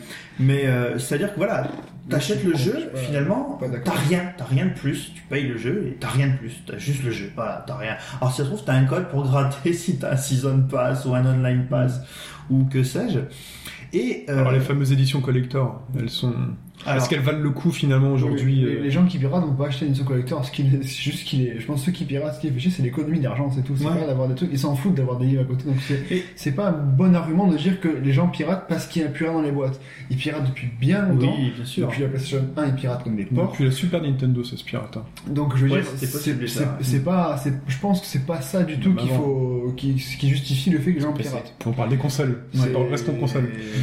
Donc bon non, moi j'ai- il y a des éditions collector. Bon, les, Alors. j'avais acheté le, le- le Révélation, je me suis fait, enfin je l'ai eu au prix normal, mais je veux dire, euh, ouais j'ai une super boîte qui s'ouvre etc. C'est, c'est très beau, mais je veux dire c'est pas ça qui fera revenir les gens qui piratent. Au contraire, si c'est pour payer 100 euros pour avoir un truc un peu mieux comme avant, ils reviennent encore moins. Non, mais l'idée, c'est pas que on, on paye 100 euros pour avoir un truc, c'est l'édition de base. Si elle contenait un peu plus de contenu, peut-être Oui, on, on irait plus vers ces, Mais ces jeux-là. Moi je pense que le piratage c'est juste question d'argent. Il y Non, a non, des mais- gens, par exemple, qui achètent de l'occasion et ils disent, voilà, enfin, ils ont leur jeu, alors que là, tu leur dis, ça- Ils sont- l'occasion. Enfin bref, on va y revenir aussi pour l'occasion, les pauvres. Le, le truc, c'est que euh, sur PC, à l'époque, euh, le, le packaging de, de high level, c'était souvent, ça c'était génial, pour des questions de piratage. C'est-à-dire que euh, on a tous connu euh, des jeux sur PC où on te disait ligne temps, page temps, quatrième mot. on y viendra après. Voilà. Mm. On y viendra. Et euh, bah ça, euh, mais du coup, dedans, il y avait des, il y avait des, objets marrants. Pour euh, pour les euh, Monkey Island, t'avais la roue où tu devais tourner, mettre une couleur avec un mot et ça te faisait apparaître euh, la réponse. Euh, pour Flashback sur PC, dans les dans à en bas de chacune des pages, t'avais un, un petit dessin, un artwork magnifique en fractal, et on te remet, on te représentait ça à l'écran et on te disait quelle page c'est? Oui, puis non, mais c'est, c'est- c'est- ce qui est intéressant, c'est souvent c'était le goodies. Bon, voilà, aujourd'hui on va avoir un goodies, euh, une statuette, euh, des lunettes de vue nocturne. Oui. Bon, pourquoi Par pas exemple. Pourquoi pas Euh, Moi, ce que je trouve intéressant parfois, c'est les reproductions d'armes du jeu ou des, des- des choses comme ça qui sont toujours sympas ou d'éléments du jeu qui sont sympas. Le livre Nino Kuni, le bouquin. Oui. Et, et ce, qui, ce qui est bien aussi, c'est justement quand ce, quand ce, quand ce goodies a une utilité dans, dans le jeu. Et euh, donc là, il y a un jeu qui était sorti donc sur euh, DS. Kuni, c'est exactement voilà. ça. Donc, T'as un énorme bouquin et les sorts sont dans le bouquin. Donc tu dois faire les sorts à partir de ce qui est dans le bouquin. grimoire Ouais. euh, avec euh, vraiment vachement bien foutu et tout. et donc, euh, il, a, il a un vrai impact sur le jeu. Quoi. Voilà. Alors qu'aujourd'hui, parfois, ça cède un peu à la facilité en parlant donc d'édition collector annoncée, donc six mois donc avant la sortie du jeu. Finalement, on se rend compte qu'elles ne sont plus si collector que ça, puisque les étals sont, en sont remplis. Il y en a même parfois plus que d'éditions normales. normales. C'est pas, pas grand chose non plus. Et puis voilà, et puis quand on l'ouvre, on se retrouve avec euh, voilà euh, trois cartes postales, euh, avec deux artworks qu'on a vus euh, Parfois, c'est du bas de gamme. Quoi. Je vois euh, Senseiya, il a une édition collector avec une, un boîtier en plastique euh, un peu cheap. Enfin, vraiment, c'est c'est un peu moisi. boîtiers, Voilà, donc on sent que pour 30 euros de plus, on sent qu'on s'est un peu fait arnaquer. Et euh, dans le manifeste, on aimerait que bah, euh, ça s'arrête, que les, que les éditions collector, elles soient vraiment collector, que quand on, est, quand on a pris la décision de pré-réserver un jeu à l'avance, l'édition collector, parce qu'on sait que le jeu sera bien, on est convaincu, on prend le risque, euh, on a envie que cette édition collector, quand on l'a, quand on l'a, retrouve pas euh, trois semaines plus tard en bas du rayon solde de, de, de la Fnac, euh, toute poussiéreuse. Voilà. Et puis qu'elle vaille la peine aussi, quoi. Ju- Juste, Qu'il y euh, a des- voilà, qu'il y a du pour- contenu. euh, Qui puis au plus uniquement des DLC, comme Non, pas des. DLC, non, non, des trucs, euh, des jolis trucs. Pour trucs, conclure euh, sur bien. cette partie-là et donc passer enfin au jeu vraiment et plus euh, à la sortie, euh, on a par exemple le dernier pack collector de la Neo Geo X, où euh, en fait qui est vendu au même prix que la que le pack normal. Tout à fait. Donc c'est juste, ah oui oui, c'est un choix de, prix, ouais. ouais, c'est un choix de. Ça sert à rien d'acheter le jeu normal. Mais non mais c'est un... non parce que le Non, pack c'est- collector est limité pour le. Achète-la tout de suite.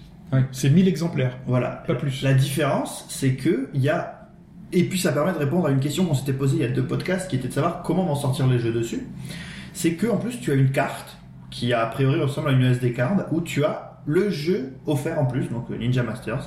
Voilà, donc ça c'est le même prix et c'est un choix que tu fais en tant que joueur, pas en tant que consommateur où tu dis ben voilà moi je veux l'édition collector donc j'aurai ce truc là et alors peut-être qu'après le jeu sera disponible euh, autrement ça on n'en sait rien.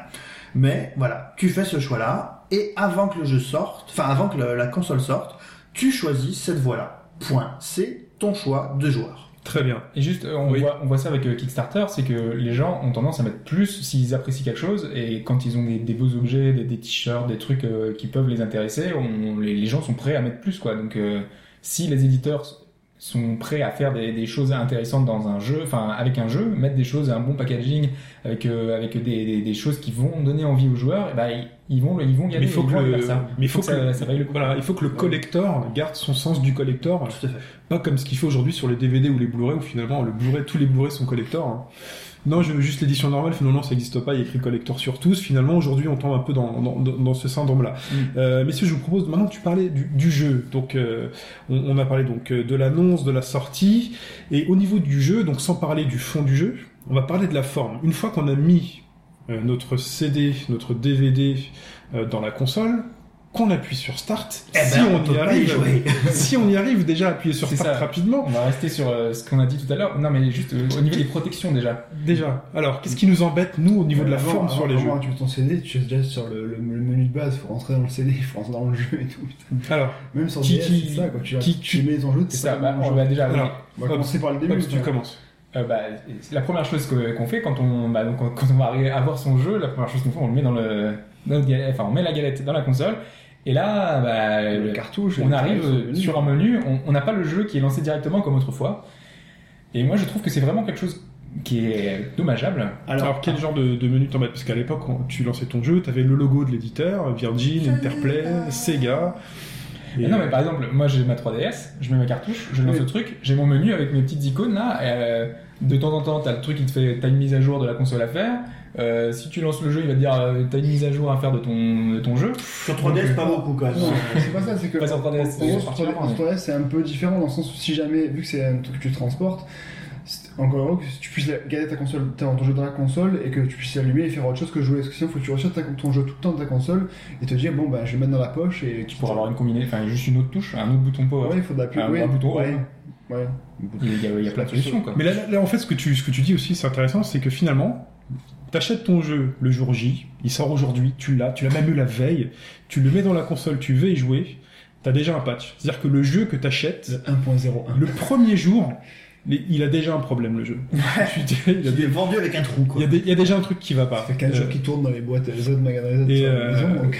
Donc quand c'est rapide, bon après quand c'est rapide ça peut aller, mais il y a des cas de figure. Euh, Enfin, je, je veux pas taper toujours sur la même chose, mais quand on est sur le, par exemple, le- sur le PlayStation Network, ben ouais, il y a- ils ont des petits soucis de serveur, donc du coup c'est très lent, c'est. Pas non, pas, sur- pas forcément Ah, sur le store. Déjà les mises à jour sont longues. Ouais. Euh, les mises à jour des, le, le téléchargement des patchs est long. Euh, donc du coup, bah, euh, sur 360, euh, vraiment, euh, là c'est pas du tout de la gaguerre à quoi que ce soit. hein. Le, le chargement, il est quasiment instantané. Faites comme Pour n'importe quoi. pa- Payez par an pour avoir le PlayStation Plus et faites-le la nuit. Ouais, mais sauf que ça te réveille à 5h du matin. Moi du coup, moi je suis PlayStation, enfin PlayStation Ah, mais Plus coup, maintenant. C'est dans ta, ta chambre du coup. Oui, et à 5h du matin, moi j'ai la console qui s'allume, ça fait bip Ouais. Qu'est-ce qui se passe? C'est une mise à jour mec. C'est la mise à jour T'as une mise à jour. Ouais, non, c'est sûr. Moi, elle est dans le salon, donc du coup, à partir de là, euh, elle s'allume entre 2h et 4h du matin, fait tout à jour, je l'allume. Votre ça a été mis à jour, il te, dis- il te listing tout ce qu'il y a qui a été fait. Tout installé. du coup, je la mets, enfin, c'est plus tard, en mode- mais bon, euh, c'est c'est vrai que c'est, c'est, si Ouais, t'es pas. PSN+, tu vois, t'as le, le fait que euh, quand tu lances ton jeu, t'aimerais bien y jouer tout de suite, et ben non, t'es quand même. euh, C'est pendant que Pipo reçoit un texto, c'est pas grave. Euh, euh, moi, ce qui me ce qui m'angoisse, moi par exemple sur ma PS3, ça fait très longtemps que je l'ai pas allumé et T'es cuite, c'est fini. moi c'est fini. C'est-à-dire que là, euh, lance là maintenant, je pense que je vais le week-end prochain. mais, mais c'est ce que je me dis. Je voulais euh, tester euh, certains jeux, je voulais même en relancer. Et je me dis, attends, je vais l'allumer. Mais, Bon, enfin, je suis un peu. Je, je pourrais débrancher le cabrezo. Alors diras, là, je peux- encore, encore une fois, on parle de la PS3, mais Nash a rallumé la dernière fois, la 360, il a quand même mis vachement longtemps à télécharger sa mise à jour. Avec, la, importante. avec la nouvelle mise à jour, oui, ça a pris du temps. Voilà, parce que- donc veux dire, C'était un nouveau dashboard, c'est oui, exceptionnel. oui, je suis d'accord, mais bon, voilà, faut... j'ai l'impression qu'on tire beaucoup sur la PS3, donc... Non, non, mais c'est, c'est juste un, enfin, un problème Bah, C'est un souci récurrent, mais ça revient dans tous les podcasts. j'ai un super volant mais- sur ma PS3. J'ai Gran Turismo 5. Ça fait un an, euh, voire plus, que j'ai pas touché à Gran, à Gran Turismo 5. Je sais qu'entre temps, il y a la GT5 euh, V2 qui est sortie. Mhm. Voilà, j'ai envie d'y jouer, mais je sais que euh, il faut que je pense euh, à, à- à allumer ma console deux jours avant le moment où j'aurais vraiment envie pas- jouer Et et la nuit. il n'y a pas que ça, c'est qu'une fois que le jeu, on l'a, on l'a mis, il va falloir l'installer. Sur PS3, donc on a toute l'installation, longue. aussi, non? T'es- Elle est pas obligatoire. Sur Xbox, sur- elle est pas sur PS3, obligatoire. Il y a des jeux qui sont pas obligatoires non plus, je crois. Des Mais les, les trois quarts des jeux, c'est Oui, obligatoire. oui, oui, oui. oui. Et c'est ça, c'est qu'en fait, t'as pas le 75% choix. Sur mais- PS3, sur PS3, le jeu, s'il doit s'installer, s'installe. Mais t'as une Gear Solid 4 et tu demandes pas ton avis. Mais, mais pour contrecarrer, t'as un Blu-ray, t'as pas 4 DVD. Oui. Oui, oui, non mais c'est pas une question de. Sur Xbox, ouais, alors ouais, pour ouais. défendre la Xbox, euh, tu n'installes jamais les 4 DVD d'un Non, je sais, mais c'est même pas pour casser la Xbox. Et c'est et juste la- que, là, c'est. euh, Et l'installation, en fait, t'évites juste d'avoir le bruit d'avion dans ton salon. euh, Ouais. Oui, et c'est très gênant, donc en général tu le fais, hein, donc, tu le fais. même. Hein. Donc tu le Euh, fais, et puis, ça, et puis ça, améliore la, durée de vie de ta console, le puisqu'elle temps que tu perds, en général tu joues une demi-heure après avoir. euh, Ah oui. C'est ce que j'ai fait pour Assassin's Creed 3, je l'ai installé, je, ouais, je jouais un petit peu machin, c'était 23h et tout, je bossais le lendemain, je ouais, c'est bon, je joue un peu, je lance. Vers euh, minuit moins 20, j'ai fait, ah, c'est bon, je peux commencer. Ah ben non, il y a les loadings de machin et tout, enfin c'était un peu, j'exagère. Mais c'était un peu le truc, du coup j'ai pas joué le soir où je voulais jouer. C'est un peu le défaut de ce qu'on avait avant sur le PC, euh, et qu'on a toujours. Hein.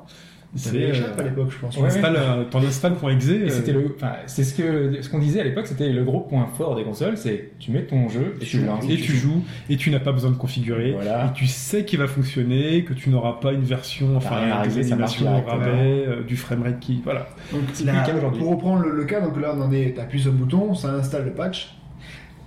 Euh, en fonction du jeu, bah, en fonction de là, tu arrives, c'est, en fonction du jeu, il te présente, des- limite, la- c'est comme quand t'achètes un, un DVD Disney ou un Blu-ray Disney, t'as des Mhm. pubs avant le film. Reparlons, reparlons d'Assassin's Creed 3. Oui, Et moi je dis, euh, je prononce plutôt bien. Oui, c'est Euh, passé, nickel. C'est pas mal, hein. Mm. Et ben moi, à chaque fois que je lance ce jeu, parce que c'est un jeu auquel on revient souvent, puisqu'on fait pas tout d'une traite, et ben on me demande si je veux activer mon Uplay. Et à chaque fois, je suis obligé de dire non. Ouais, Une ouais, fois, deux fois, trois fois, tout le temps.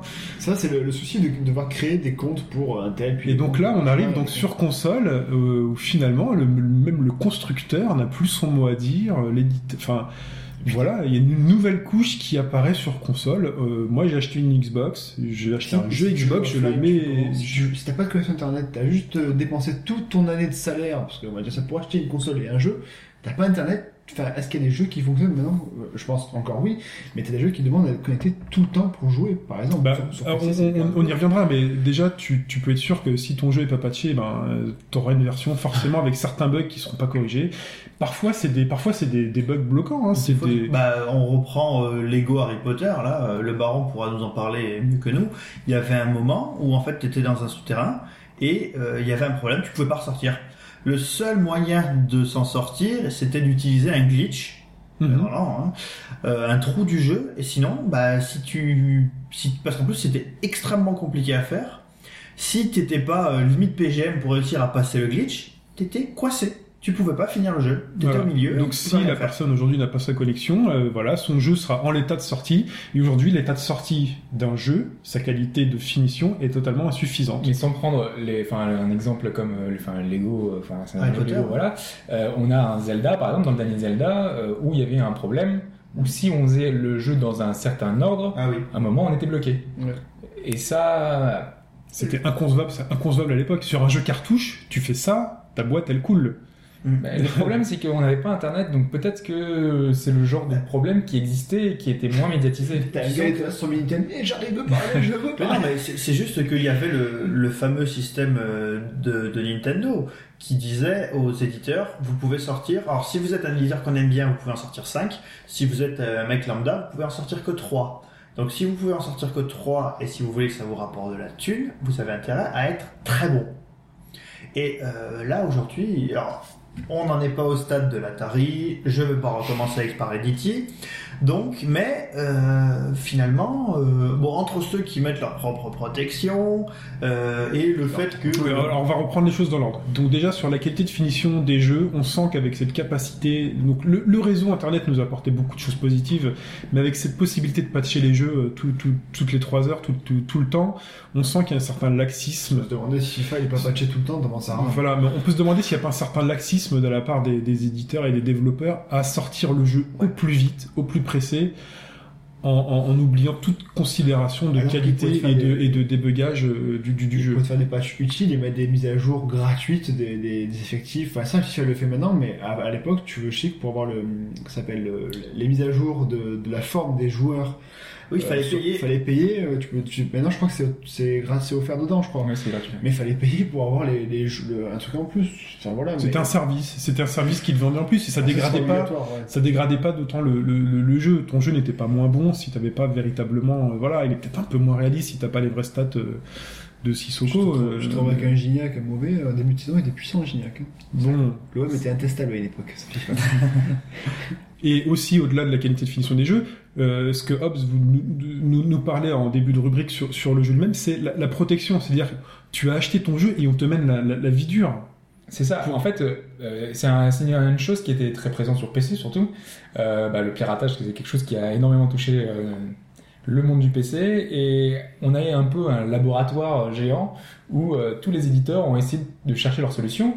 Pipo a très bien décrit euh, ce qu'on avait autrefois, ce qui était moi ce que je trouvais une solution euh, idéale, c'est que on avait dans nos manuels des petites des petites idées, des petites des petites choses qui faisaient qu'on on, enfin, on était obligé d'aller chercher genre au dos de la boîte ou dans- sur la boîte un, un élément qui faisait que bah voilà on était obligé d'avoir le jeu, on était obligé d'avoir cette boîte pour pouvoir euh, Bah, y jouer. le jeu. Voilà, y jouer. Pouvoir y jouer tout simplement, quoi. Voilà.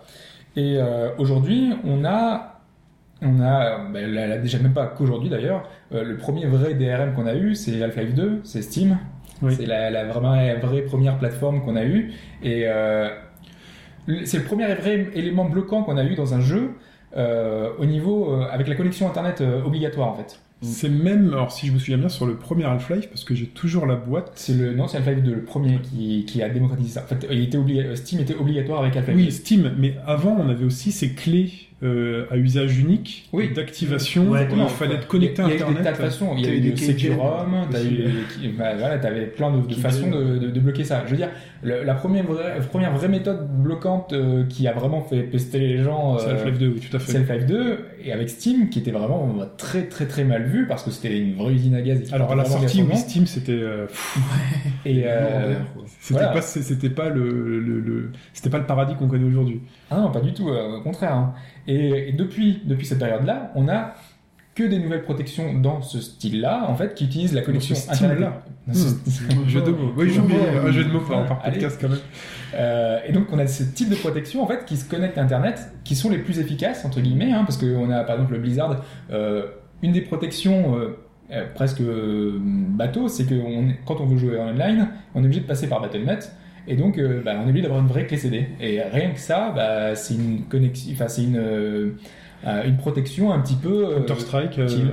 voilà. Où, euh, il fallait avoir une, clé, CD avoir une vraie clé que le CD. gars qui achète son, son Half-Life en dehors de. en boîte, qui n'a pas internet, est-ce qu'il peut y jouer À l'époque, il pouvait pas. Ouais, C'était marqué euh, truc obligatoire. Ah, mais du coup, ça fait important, il a, Enfin, pas- il a il pas fallait- piraté le jeu, le gars, il a acheté. Bah ouais. Quoique, à l'époque, il fallait. Enfin, Non, on pouvait- Half-Life 2, moi je l'ai acheté en boîte. On pouvait l'acheter, on pouvait, enfin en fait, il fallait avoir Steam et mettre en mode hors connexion. euh, mais il me semble, il me semble qu'une fois, pour une fois, t'étais obligé de, quand même de le, D'avoir internet. ouais, une seule fois. D'avoir une vérification en ligne. Ouais, Je au moins une ça. Si, Je si. souviens l'avoir acheté en boîte. Ça, le gars, il a acheté, il a, il a payé euh, vraiment, il a pas piraté. Dans le même genre de protection, on avait le premier Bioshock. Euh, en fait, on a un système euh, sur PC où tu es obligé de te connecter au serveur, de rentrer ta clé, et tu as 5 activations disponibles. Au bout de 5 activations, bah, Oui. ton jeu euh, n'est inutilisable en fait. Cool. Moi, je l'ai déjà utilisé 3 fois pour le premier Bioshock. Je suis dyslexique. Plus de, plus de. C'est pire que les démos Nintendo 3DS. Je ne veux plus rien. Oui, c'est ça. Oui, c'est pas Bah, 25 même sur francs, iTunes, c'est tu peux- 5. tu peux cinq pas- fois. C'est quoi dire qu'avec 5 ordinateurs aussi, Ouais. comme ça. c'est Bon, dit, ça, ça a été depuis, en fait, euh, parce que ils ont- les serveurs ont disparu, ils ont retiré cette protection-là. Mais on n'est pas sûr que ce soit le cas pour tous les jeux. Enfin, Ouais. imaginons que ça se reproduit. Et donc, euh, voilà, en allant plus loin, on a, euh, donc on a des protections de ce style-là, mais on a aussi des protections où on va être amené à créer des comptes. Je pense que Pipo, tu vas en parler. Oh mon dieu. Euh, tous les maintenant même sur console ça arrive on est obligé de créer un compte pour pouvoir jouer à un jeu euh, console sur notre console quoi Et, enfin, moi, je vais vous dire, une des raisons pour lesquelles j'ai arrêté FIFA, c'est que j'en avais ras le bol de devoir avoir mon compte Xbox Live, mon compte FIFA, et tu sais jamais hein, chaque fois où ton compte y est, si on te demande un truc, tu sais jamais euh, dans quel compte euh, ils vont piocher les infos, machin et tout. C'est, je veux dire, il est, enfin, c'est, pénible. T'en as ras le bol d'avoir des couches, quoi. Enfin, ceux qui ont, avec Origins, là, c'est encore pire. Avec l'exemple Dark, Darksiders 2, euh, Darksiders tu 2. mets ton jeu dans la console et tu dois créer un compte Origins. Tu es obligé en fait tu tu peux pas tu le zapper dois. parce qu'autant dans Assassin's Creed on a vu qu'on a on doit prendre un compte Uplay c'est le compte Ubisoft euh, qui permet de Mais tu peux dire non, tu peux dire dire non. non avec Origin t'es obligé Moi, c'était arrivé, j'avais pris euh, sur Steam euh, Splinter Cell, le, le dernier, la Conviction, non, pas quoi. Et, et ce qui est, ce qui est dingue, c'est que bloqué par, par Uplay. je fallait que je crée un compte parce que c'est sur la plateforme de Ubisoft, donc j'ai dû, j'ai- je devais recréer un c'est compte. ça on a une multiplication des je plateformes créer un compte sur Steam, déjà je toujours le mot de passe 2 fois sur 8. Euh, et, euh, et là après je vais recréer un compte, je fais c'est bon j'ai arrêté, depuis il est sur mon ordinateur, j'ai toujours pas touché. C'est-à-dire qu'on n'a même plus cette protection de- du co- fabricant de la console, comme on pouvait la- l'avoir à l'époque de Nintendo, déjà sur, au niveau de la qualité. Là, euh, Microsoft, Sony et autres n'ont même pas pu dire euh, attendez, euh, les gens ont acheté le jeu sur la console, euh, il, il faut qu'ils puissent y jouer sans euh, devoir rentrer euh, autre chose. D'ailleurs, euh, Nintendo, dans, le, dans un des derniers euh, Iwata, Iwata Asks, euh, il y a eu un truc comme ça où il expliquait Est-ce que... qu'il a mis des grands pour le dire avec les posés sur la table. C'était très sexy. En gros, euh, il disait que euh, le, le Nintendo ID euh, serait servirait pour Origins, puisqu'a priori il y aura aussi Origins sur la Wii U et sur tous les autres trucs comme ça. Donc il y a sans doute, j'espère, on va croiser les doigts, on va toucher du bois, une volonté que y ait donc déjà Nintendo utilise un identifiant scandaleux, euh, mais que cet identifiant soit unique. Et en fait, il s'interface entre euh, le joueur et toutes les différentes plateformes. Mais finalement, il y a aussi le risque fait que Nintendo bah, te crée des comptes euh, un peu partout euh, avec tes informations sans que tu l'aies vraiment voulu. Moi, j'ai pas forcément envie d'être dans Origin. Non, mais a priori, voilà, si tu achètes, euh, si t'achètes une, un jeu EA euh, pour, euh, que euh, sur la Wii U, ça interfacera avec Origin. Mais si t'achètes aucun compte, aucun jeu EA, bon après voilà, c'est tu peux faire Donc, le choix. donc pour jouer au jeu Electronic Arts aujourd'hui, tu es obligé finalement de signer, euh, de vendre ton âme. à- C'est ça, ouais, de signer tes avec ton sang infos, tout, Mais tu fais une fois, et après dès à tous les jeux que tu as, bah, tu dis, tu reconnectes sur ton compte machin, et tu dis, c'est ouais, c'est assez. euh, Mais bon, après, il y a plusieurs plateformes. T'as le FIFA machin sur euh, Origin, sur le FIFA machin. T'as le Origin sur le Battle, euh, Battle Log de Battlefield Medal of Honor. T'as le Origin sur. Enfin, en gros, t'as une Alors, clé universelle chez. En fait, Le- c'est très simple. C'est qu'on est passé d'une euh, approche où c'était en fait finalement ce qui activait la console, ce qui faisait que la console servait à quelque chose, c'était le jeu. Sur NES, si tu mets pas de jeu et que t'aimes la console, t'as rien. T'as rien du tout. Rien du tout. Sur Master System première génération, t'avais un message qui t'expliquait comment jouer et il fallait rééteindre, remettre la cartouche appuyée et sinon il y avait le jeu, de, Le jeu. de- du labyrinthe avec l'escargot. Mais t'avais un jeu aussi. Ou sinon, pour les générations suivantes, tu avais un jeu fourni avec. Maintenant, quand tu allumes ta console, tu peux faire un demi-milliard de choses. Et pas forcément. En fait, euh, c'est un peu ce qui s'est passé avec le smartphone. hein. Avec un smartphone, bah, tu peux faire tout et téléphoner au bout. Et bah, sur console, c'est passé le jeu, c'est devenu pareil. C'est devenu une couche possible du matériel que tu utilises. Voilà. Tout à fait. Euh, on- on- des, des choses à ajouter sur le jeu, les, les chargements peut-être. On n'a pas parlé des chargements Ouais. euh, intempestifs. Quelqu'un Euh, veut prendre la parole? Bah ouais, non, enfin les changements, c'est bah, c'est propre au support aussi, je pense. T'as beau installer le jeu, t'auras quand même des, des loadings, mais. Mais là, on est plus sur une limite technique finalement. Ouais, c'est vrai que le, ça, mais quand tu lances, quand tu lances FIFA, ça te prend une demi-heure pour, enfin une demi-heure. Encore une fois, j'exagère, ça te prend 5 bonnes minutes pour arriver sur le menu. Et là encore, si t'as le malheur d'avoir téléchargé des équipes que t'as créées sur le, sur le site de FIFA, Mm. et ben ça retélécharge encore. Donc du coup, et tout le long du menu, du menu défilant, tu as le petit truc en Oui. bas qui s'active dès que Euh, tu sors hop, d'un menu, quoi. tu- Tu- tu- Ouais, veux intervenir moi c'était pas forcément euh, les, ces chargements là parce qu'ils sont entre guillemets obligatoires et mais je pense que pour euh, FIFA par exemple c'est c'est très mal fait derrière C'est ça. c'est une interface un peu un peu moisie non moi le- les chargements euh, qui me posaient problème c'est plutôt les chargements de licence Oui. euh, où tu as un, un- menu qui va te dire euh, le, le moteur c'est Avoc, Ouais. euh, après il va te dire euh, l'éditeur c'est EA, après il va te dire que c'est EA Sports, après il va te dire que c'est euh, Et tu peux, Euh, tu peux la FIFA c'est qui. FIFA. ouais. Après, il va te dire que c'est tel truc, et t'as 6 ou 7 écrans, un passable, tu peux appuyer sur tous les boutons que tu veux, tu peux pas les passer, et t'es obligé de voir ça. Même si derrière. Tu sur Start, après il te met euh, carré tout le temps dès que, t'es- dès que tu lances ton, ton FIFA, quand le voyant clignote, ne, t'es pas votre console. Tu dis une fois, tu le sais. Et c'est pas que FIFA, hein, c'est Oui, c'est le jeu, le tu prends de FIFA, il y a FIFA vois. hein. Je, pèse sur les serveurs et sur le, le jeu en lui-même, c'est- enfin des jeux aussi mainstream que ça, c'est- Alors après, c'est obligatoire parce que les licences euh, sont, voilà, ça coûte cher, donc euh, forcément derrière, Ouais. il, les- il faut que ces licences apparaissent. apparaissent. Mais euh, sur PC, justement, euh, il y a plein de, de modes qui font que bah, ça zappe toute l'intro et c'est vraiment un plaisir parce que tu arrives directement sur le menu. C'est un peu le, Tu peux lancer le jeu direct, ce fameux débat, euh, le mec qui télécharge son film et celui qui va acheter le Blu-ray, là, les ça. fameux, les fameux schémas. Où euh, bah, le mec qui l'achète, il a payé 30 euros, et ben on le menace d'appeler le FBI si jamais il prête. On lui fait regarder euh, trois bandes annonces de trois films qu'il a pas envie de regarder, qui sont inzappables, euh, alors que le mec, euh, Voilà, il a 5 minutes de vidéo Voilà. avant et l'autre il lance, il a directement son film. film plaît, ça lance son VLC, puis le film démarre. Finalement, euh, le, DVD, c'est l'expérience cinéma, parce que quand tu vas au cinéma, tu commences rarement par le film. Quoi. Tu peux aller aux toilettes pendant. Tu peux aller aux toilettes en En même temps, attendant, tu peux aller aux toilettes peux arriver pendant- plus tard. Voilà. Mais, euh, mais, mais, mais voilà. Euh, si on a d'autres choses à dire sur le, sur le jeu juste- lui-même. Un truc Ouais. sur les loadings, ça c'est un manifeste, manifeste euh, pour le jeu, c'est-à-dire que pour les développeurs, c'est-à-dire qu'il y a quand même des développeurs qui font que pendant les phases de chargement, il y a des choses à faire ou des choses À lire. ou à lire intéressantes et rigolotes. Alors, euh, Symphony, Castlevania Symphony of the Night, tu peux faire Mumuse, faire euh, montrer le moteur euh, 2D, 3D, ou tu peux faire Mumuse avec le now loading, euh, Ridge Racer, où tu as une petite partie de la Galaga FIFA pour rejoindre Fudge, où tu peux faire Ouais. des jongles tirés dans les buts, quand même. Hein. il faut que c'est dans le jeu. Il y a quand même des choses positives. Euh, bah, les, les Budokai. Ouais, Où on a t'as des, des mini-jeux. T'as euh, des mini-jeux. Euh, bah, elle y est où tu joues pas, mais t'as une musique d'ascenseur rigolote et des conseils. Alors, j'ai repris un peu le jeu. Des fois, c'est stupide. hein, genre, si t'as besoin de monter sur une plateforme, saute.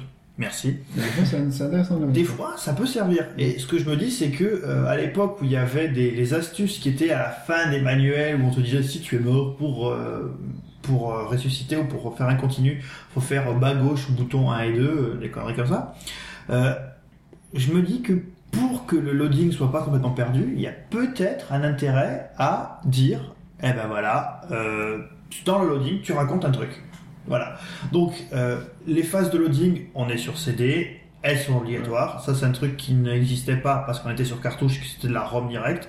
Là, c'est pas possible. Ça passera peut-être à la prochaine génération quand on le SSD, quand on aura du, SS du SSD partout. et Tu auras toujours les, les, les trucs euh, boom, euh, e-sport, boom, euh, machin. Invoke, CryEngine. euh, Ça, c'est du. De euh, toute façon, avec les généra- enfin, on a beau avancer, Mm. on a toujours plus de mémoire, toujours plus de, de- de puissance, euh, on a toujours les temps de chargement. C'était une des promesses qu'on avait avec le support CD qui est, enfin, euh, enfin, c'est pas vraiment le support CD, c'était surtout les cartouches qui étaient plus, ra- enfin, avec les chargements étaient plus rapides. mhm. Mais euh, je veux dire, euh, on avait toujours des promesses du fait qu'on aurait de moins en moins de temps Oui, mais on chargement. sent qu'il y a des progrès qui sont faits hein, sur Oui, des univers. moins, euh, moins longs qu'avant. maintenant, même sur certains univers ouverts où tout- finalement tout, tout se charge en streaming. streaming, des- ouais. on, on sent que les développeurs, il y a quand même une limite technique derrière et qu'ils aimeraient pouvoir, euh, pouvoir s'en passer. Enfin, quand tu prends les premiers, euh, le premier Resident Evil où euh, porte, chargement, la la la la la. Mais oui, c'est une astuce. euh, Faut que je repasse la porte, chargement, la la la. Mais c'est une la, la. astuce, la porte qui s'ouvre. C'est- devenu un élément de entre jeu. C'est devenu un élément de jeu. Voilà, ouais. Il y a un élément de peur. euh, ils ont réussi à le faire vraiment très intelligemment. euh. Voilà. Et, euh. Si on avait eu simplement un, un écran noir avec écrit, écrit loading en bas à gauche et le petit logo euh, qui tourne, un peu comme ce qu'on a souvent sur les jeux aujourd'hui, je pense que le jeu aurait été moins mythique. Ah, c'est sûr. Ah oui, bah oui. Voilà. sûr. moins, moins mythique. Euh, on, on sort donc, euh, on, on a joué, donc on a connu les bugs, on a créé des comptes, on a, on a Ouais. chargé, on a vu des logos, on a eu des bugs, on est tombé voilà dans des mondes, des mondes sans fin. On a fini notre jeu. Éventuellement, Ouais. on est heureux ou pas, euh, si on se fait arnaquer. Enfin, en même temps, avec tout ce qu'on a dit avant, les annonces, euh, les, les tests, les trailers, on- on- si on a ach- acheté un jeu euh, pour lequel on est véritablement déçu, c'est qu'on s'y est vraiment mal pris ou qu'on l'a cherché. Pas forcément, hein, Non, pas forcément. voilà. Ou qu'on a On eu. dessus. Ouais, on a trop rêvé à quelque chose qui n'était pas. euh, Mais l'expérience Mass Effect était bien hein, du début jusqu'à la fin. C'est la, enfin, la fin, t'as peut-être Oui. peut- posé un Non, mais peu on nous a trop, justement, bah, par exemple, Mass Effect, c'est le- l'exemple typique où les développeurs nous ont dit des choses qui ne sont pas réalisées. euh, D'accord. Et ben arrive le moment justement où euh, on désire soit prêter son jeu, soit le revendre. Euh, et là, on retombe encore dans certains travers qui sont assez nouveaux. Euh, et c'est Hobbs qui va nous en parler. Alors, bah, le- la première chose dont on a déjà un petit peu plus ou moins parlé, ce sont les online pass. hmm. Euh, donc, ce sont tout simplement des, des codes qu'on va, qui sont fournis avec le jeu et qui font que lorsqu'on veut jouer, par exemple, en multijoueur, on sera obligé de rentrer ce code en ligne. Fourni la première fois quand tu achètes C'est le ça. jeu. À usage unique, ouais. À usage unique. C'est un code à usage unique qui sera propre à notre compte euh, bah, Xbox Live ou PSN et qui fait que donc on va pouvoir jouer euh, au jeu en multijoueur. Et si on veut prêter ce jeu à une autre personne, euh, bah, cette personne-là, vu que le compte, a dé- enfin le, le code a déjà été utilisé, ne pourra pas l'utiliser. Et ce qui est vraiment très dommageable. La le seul moyen de l'utiliser justement, c'est de racheter un code en ligne. En général, c'est possible pour environ 8-10 euros. Euh, ça dépend des, des, des éditeurs ou des développeurs. Euh, et- relativement cher. hein. ce qui est assez cher, et donc ce qui limite un peu, parce qu'on sait que l'occasion est quelque chose qui gêne énormément les, les éditeurs qui pensent que Ils ont re- zéro revenu sur l'occasion. Voilà, ils, ils ne touchent rien sur l'occasion, et donc Ça, c'est sûr. ils cherchent, voilà, ils touchent rien, et donc ils cherchent des moyens de récupérer cet argent-là. Et donc, bah, pour eux, voilà, l'instauration d'Online Pass euh, est devenue pratiquement une. euh, maintenant, aujourd'hui, tous les développeurs, enfin tous les éditeurs font ça, enfin pas tous. Euh, les plus grands, donc, euh, bah, on a déjà Sony qui a annoncé officiellement l'an dernier que ce serait obligatoire dans tous ses jeux. Donc, on a Uncharted 3, on a Resistance, on a euh, Little Planet, on a euh, du Moon Nature Racer. Tous ces titres-là, en multijoueur, si on veut y jouer, on sera obligé de passer par Online Pass. Euh, mais ce ne sont pas les seuls. Hein. On a Ubi, on a EA, dont on a tant parlé, euh, on a THQ. euh, donc tous ces éditeurs-là ont décidé que ce serait quelque chose d'obligatoire. Et c'est- vraiment, enfin, moi je sais que j'avais l'habitude de prêter les, jeux à mon frère ou l'inverse. Et euh, bah, c'est quelque chose qu'on peut plus maintenant quasiment faire, sachant que bah, on a plein de choses qui nous euh, qui nous passent sous le nez, toute la partie multijoueur qui n'est plus jouable. Parfois c'est du contenu qui est bloqué. Moi, je sais que, enfin, les ancêtres entre guillemets des online, pass, c'était dans, par exemple, euh, je vois dans Forza, euh, la première chose qu'on avait, c'était un petit livret avec un petit code qu'on entrait et on avait une dizaine de voitures en plus. Mm. Si on ach- si on n'avait pas le, on l'avait acheté d'occasion, bah, ces voitures-là, ben, on... Et t'as as même certains jeux euh, qui sont qui sortent en Game of the Year Edition avec euh, donc généralement ces éditions incluent les DLC qui sont Mhm. sortis pendant la, la vie du jeu. Euh, donc tu joues à ces jeux-là, tu as dedans des cartes avec des codes pour télécharger ces DLC gratuitement. Si tu veux prêter ce jeu en disant bah voilà tiens ce DLC il est vachement cool, ce- bah, la personne à qui tu prêtes ce jeu On n'a pas le DLC. ne, ne- ne l'aura pas. Entre guillemets, il a pas la version complète. Quoi. Il a pas la a- version complète. Version. Et pour peu que tu achètes alors en plus cette, euh, cette édition Game of the Year en occasion, euh, t'es plus du tout sur une édition Game of the Year, euh, puisqu'il faudra racheter les DLC, sauf, la tout. sauf si la personne est assez sympa et que dedans elle a laissé euh, les, euh, qu'elle a pas gratté les codes, le jeu lui a pas plu, elle a pas gratté les codes et les remet, les remet dedans. Il faut donc à vérifier si jamais vous achetez euh, ce genre de jeu en occasion, vérifiez ce qu'il y a sont pas, dedans. toujours, sont pas toujours grattés en plus. Hein. Maintenant, Oui, c'est- plus, pour ça. Il faut vérifier. Mais c'est tout cet aspect où finalement avant euh, c'était très social le jeu vidéo euh, parce qu'on n'a pas les moyens de tous s'acheter tous les jeux. Et ben, euh, ce qui fait que bah, toi t'achètes celui-là, euh, moi j'achète celui-là et puis quand j'ai fini on se le prête. On se l'échange et finalement en le faisant prêter on n'a pas l'expérience complète. En fait, il faut. Enfin, je me pose la question maintenant, c'est à quel moment s'est fait le, le basculement Genre, la- L'occasion, il y en a toujours eu. Euh, de tout temps. hein. Mais bon, à l'époque, ouais, évidemment, ça gênait Nintendo, ça gênait Sega. C'est beaucoup gêné Nintendo qui sont payés tout le temps. Le, le- le basculement il s'est fait le jour où euh, le jeu vidéo est devenu Ouais. une industrie mais vraiment qui rapporte énormément d'argent et qu'il y a des euh, personnes donc euh, qui ne sont qui ne viennent pas du monde du, du jeu vidéo qui sont juste simplement des grands commerciaux. Tu veux dire l'arrivée de Sony? Non, non, non, pas Non, du non, tout. Non, non, qui, ou, non, non, ou c'est-à-dire Euh, que des c'est grands. Mais non, mais Ouais, très c'est- bien. ouais, celle-là. Non, non, c'est-à-dire que des personnes qui viennent du monde de la finance, qui viennent du- de la Ouais, gestion ouais, des d'entreprise pure, hein, qui, voilà, d'HEC ou de- d'Harvard, de ces choses-là, qui rentrent dans le- dans l'industrie du jeu vidéo en disant, oulala, les gars, il y a de l'argent à se faire, on va s'intéresser, ils sont frottés les mains, il y a le bruit de frottage de mains, euh, on... il y a de l'argent à se faire, on va regarder déjà où est-ce qu'on pourra en gagner Ouais. et où est-ce qu'on en gagne Quand pas. on voit des, des- des éditeurs comme Activision ou, euh, ou EA qui, qui gèrent au-dessus, au très haut level, euh, la boîte comme si euh, bah voilà, c'était comme un produit normal, euh, il faut qu'il y ait une telle, que le, le jeu obtienne une telle note, et tel taux de rentabilité, exact- exactement. Donc on a tout un traitement derrière qui est vraiment, oui, très euh, commercial. C'est de l'argent, c'est- classique. c'est quelque chose qui génère des revenus et ce qu'il faut c'est chaque année pouvoir en générer davantage en générer davantage et le, le seul moyen qu'ils envoient eux c'est de chercher les endroits où ils pourraient en gagner Mais c'est et ça, le ils truc. font en sorte Des d'essayer graphiques gagner qui disent, ah là c'est rouge, on va aller. Oui, si tu vois, bon alors, Ils veulent tenir le business de A à Z sans tenir compte veulent du joueur. des consommateurs, mais plus des joueurs. tout à fait C'est que euh, tu prends un truc tout con. On va prendre les Black Ops. Je sais pas combien coûtent les Black Ops à faire. On sait qu'il y a de la thune derrière. C'est pas, enfin, on, on peut dire tout le mal qu'on veut de ces jeux-là. Il y a quand même de la thune derrière. Il y a du travail si- derrière. Voilà, il y a du travail. Il y a des gens qui ont bossé, etc., etc. Ok, très bien. Donc, ils vendent le jeu et normalement, je dirais au premier run, à juste après la sortie, s'ils ont bien fait leur boulot, le jeu est rentabilisé. D'accord? Il n'y Mhm. a pas de souci. Pourquoi est-ce qu'ils se disent que le mec, il a acheté Black Ops, il y a joué, il a acheté quelques packs de maps, il en a eu plein le cul, il a revendu? Pourquoi Puisque le jeu est déjà rentabilisé.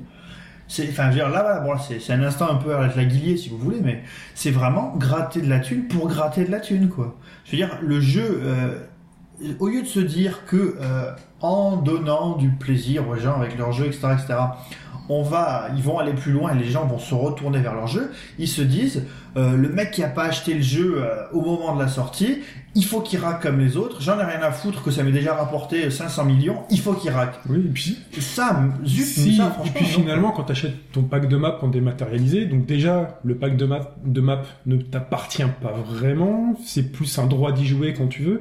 La personne qui revend le, le jeu, pourquoi ne pourrait-elle pas céder, justement, ce droit d'y jouer? Ils ont, eux, touché l'argent pour avoir une personne qui va jouer à ce pack de maps-là.